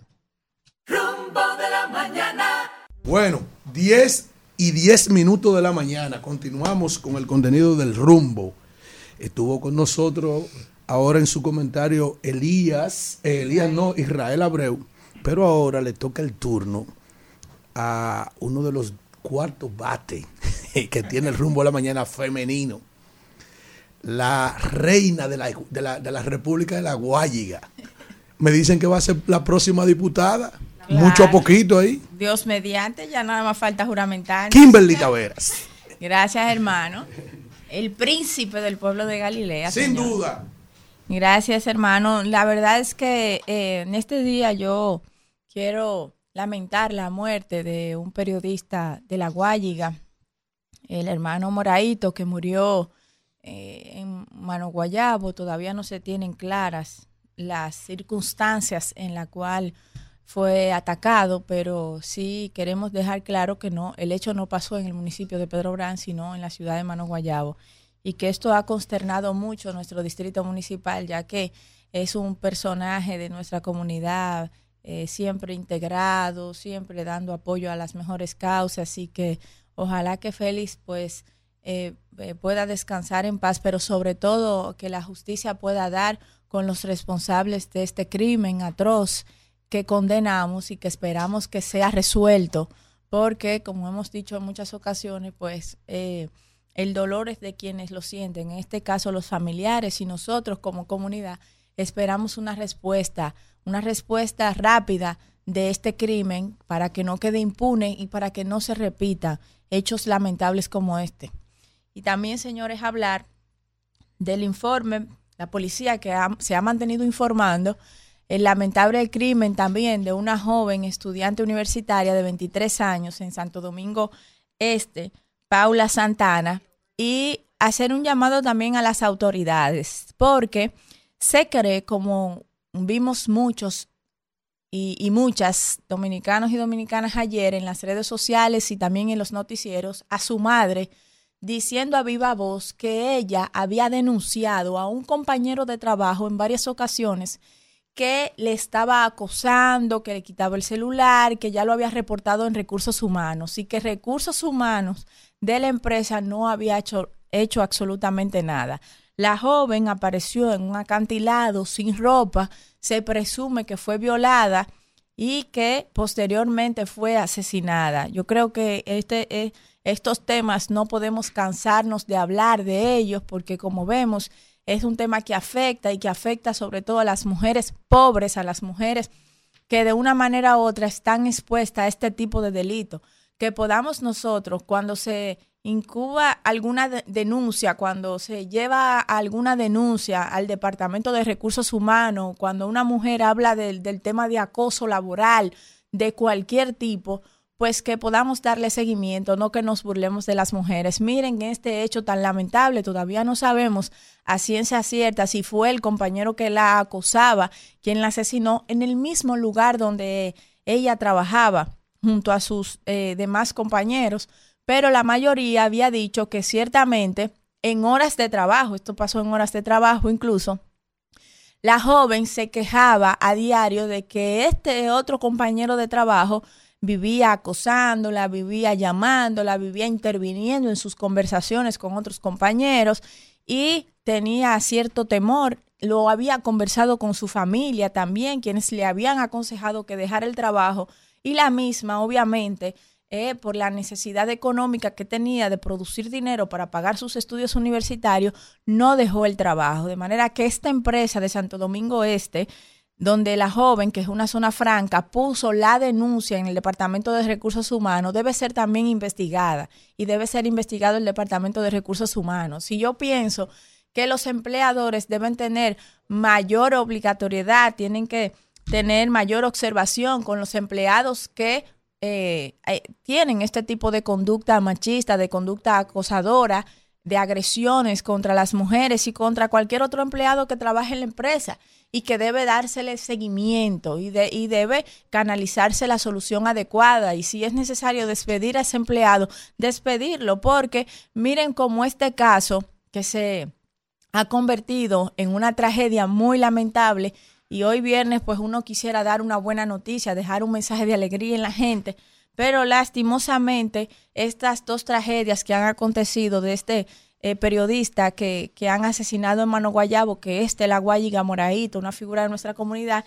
y el asesinato también de Paula Santana, una jovencita de 23 años, es algo que nos entristece a todos. Imagínese el dolor que siente esa madre de tener una hija ejemplar que estudiaba, que trabajaba para pagar sus estudios, en vez de estar en otras cosas como están eh, eh, muchos jóvenes del país que ni quieren estudiar, ni quieren trabajar, ni quieren hacer nada, y que encima de eso haya sido agredida en la misma empresa donde estaba trabajando y por presuntamente por un compañero de su trabajo y que lo haya denunciado y que nadie le haya puesto atención. Ya es hora de que dejemos incluso de culpar a las mismas víctimas.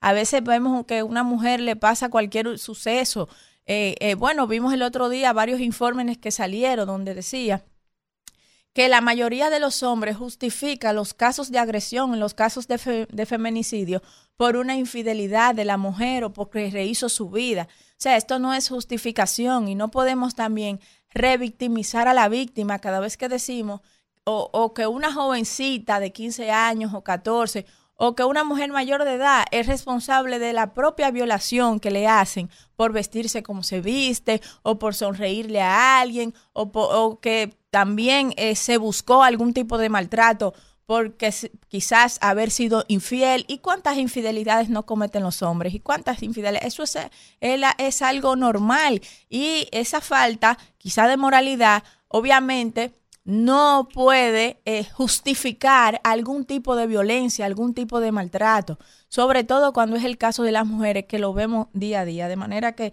esperemos que la Policía Nacional, que sabemos que va a ser así, dé una pronta respuesta de estos dos casos, incluyendo el caso también del niño de cuatro años que se fue a jugar con eh, sus hermanastros y con el padrastro que fue al lugar eh, donde el niño estaba jugando y el niño se desapareció y nadie ha dado respuestas de nada. Ya los que estaban detenidos lo liberaron y ese caso se ha quedado así. Un niño de cuatro años.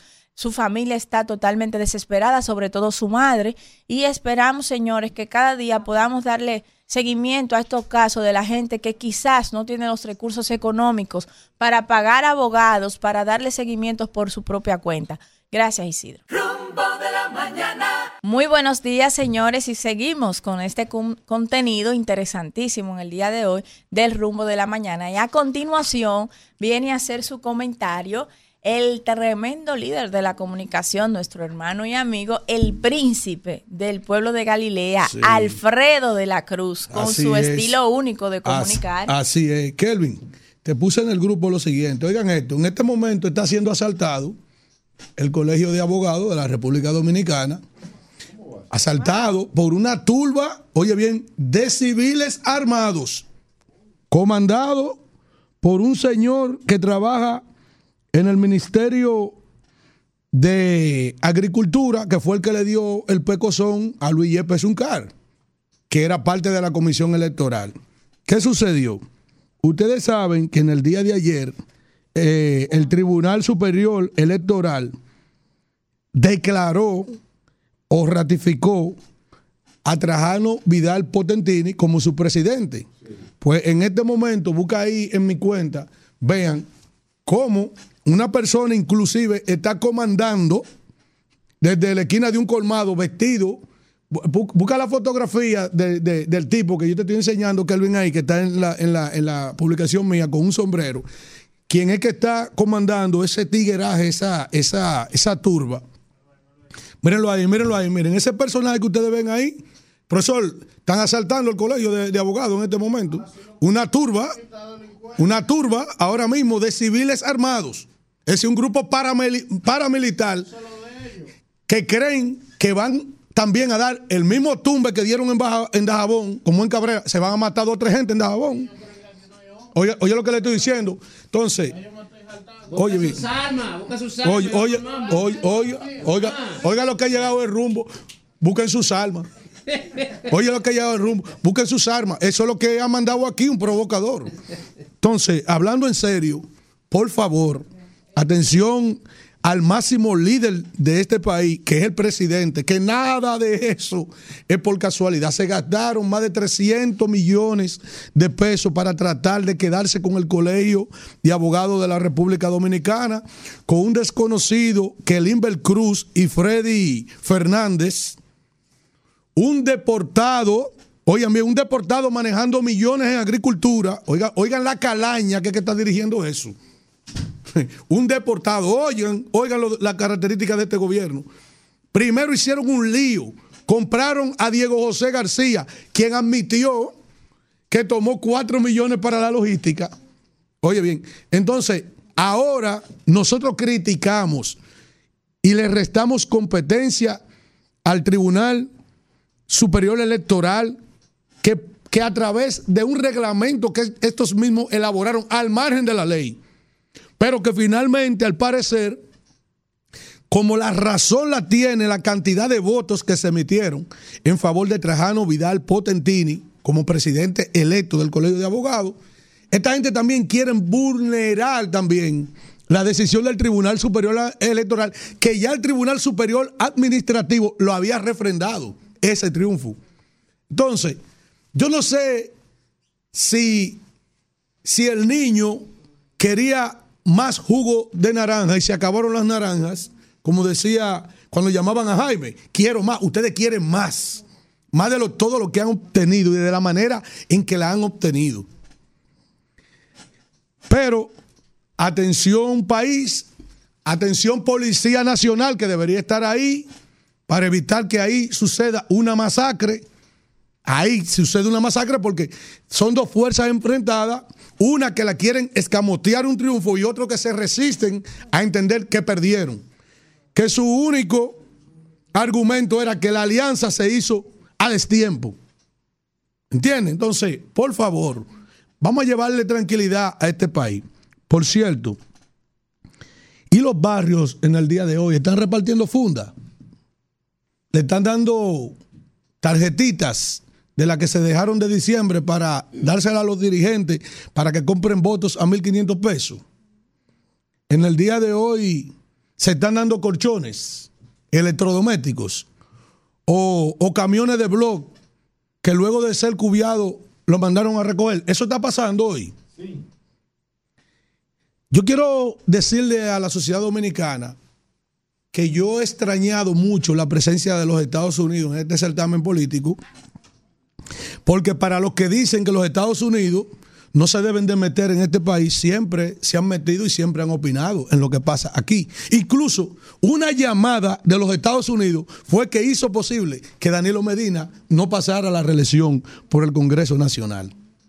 En el día de hoy hay una información que sale en un importante diario que dice que la alianza Rescate RD retoma las conversaciones para avanzar hacia otra senaduría. El amor, nunca el amor que es rogado llega a ningún buen puerto. Es decir, el amor entre dos personas tiene que ser el mismo deseo, la misma disposición, la misma espontaneidad, el orgánico. El amor no puede ser rogado de un lado, un, solamente un lado que está dispuesto a- a aceptar, a no querer ofender, a tener cuidado para no marchitar ese amor. El amor tiene que ser de lado y lado del mismo interés. Incluso cuando un hombre y una mujer deciden ir a una cama a amarse, no puede ser el término que usan mayormente de de que te lo voy a dar hoy. Eso no puede ser. Yo nunca he aceptado esa vaina. Así como yo tengo el deseo de poseer, ella tiene que también tener el mismo deseo de poseerme a mí. Porque si sucede lo contrario, entonces ese amor anda cojeando. ¿Qué es lo que pasa con la Alianza de Rescate RD? Que siempre lo decía Elvis Castillo y me torturaba aquí. No me ha entregado, líder. Yo soy un hombre que hablo de realidad, porque yo no puedo dejarme tampoco coger de relajo de gente que tienen agendas particulares en común y con un mismo actor, el gobierno de la República Dominicana. Por muchas cosas, porque yo sé que del lado del PLD ha sido un plan perfecto golpearlo, trancarlo, vejarlo y desacreditarlo con un ministerio público independiente que le obliga a tener que rendirse de un lado entre otras cosas, e- y, y entre otras cosas también, gente de ese mismo, de esa misma organización que está haciendo negocio en términos económicos con el poder, que recibe. Pero del otro lado, también, del, del color verde, también ahí hay unos fascinerosos que vienen desde el origen de la alianza que tuvo el presidente Abinader con Leonel Fernández para sacar al PLD del poder. Y hay gente que se quedó enganchado en esa chupeta, que no deslindó el momento en que ya teníamos que alejarnos, si de verdad teníamos vocación del poder. Ahora, solo un lugar, un lado de la alianza es que tiene la vocación de querer aceptar todo, de entregar todo, pero si del otro lado del amor hay que rogar ese mismo deseo de entendimiento, entonces se jodió todo. Se jodió todo. Quedan nueve días, ocho días, siete días para que se pongan ¿Y de usted acuerdo. tiene fe todavía? No, Yo no entiendo, él no se quiere hablar. entregar. No es asunto de fe. Entréguese, mi hermano, ya. Usted es un masoquista. Es un asunto pragmático. Por el bien del país. Masoquista. Por el bien del país. Oigan lo que le estoy diciendo. Ustedes están viendo la amenaza de hoy. Primero, ustedes van a estar de cara a una inminente reforma Constitución. O por el bien tuyo. No, no, no. ¿No será por el bien de él? fiscal, fiscal. Alfredo, ¿no será por tu bien? Ustedes van a ver, ya, ya, ya comenzó la primera amenaza ¿Cuánto tú quieres? con el asunto, profesor, El del gobierno. mercado eléctrico. Ustedes ahí no han observado algo. ¿A qué cargo tú aspiras? U- usted- ya esto se acabó. Ustedes nada no más se se, ustedes no se se no subieron en los paneles. ¿Usted sabe lo que está diciendo el, fa- el farsante de Magindía? De privatizar las EDE de nuevo. Las EDE de nuevo. Porque el poder y el empresariado que está en su gobierno está como Jaime y la naranja. Y el niño que Quiere jugo. más. Quiere más. Vámonos. Quiere más. Quiere más. Rumbo de la mañana. Rumba 98.5, una emisora RCC Media.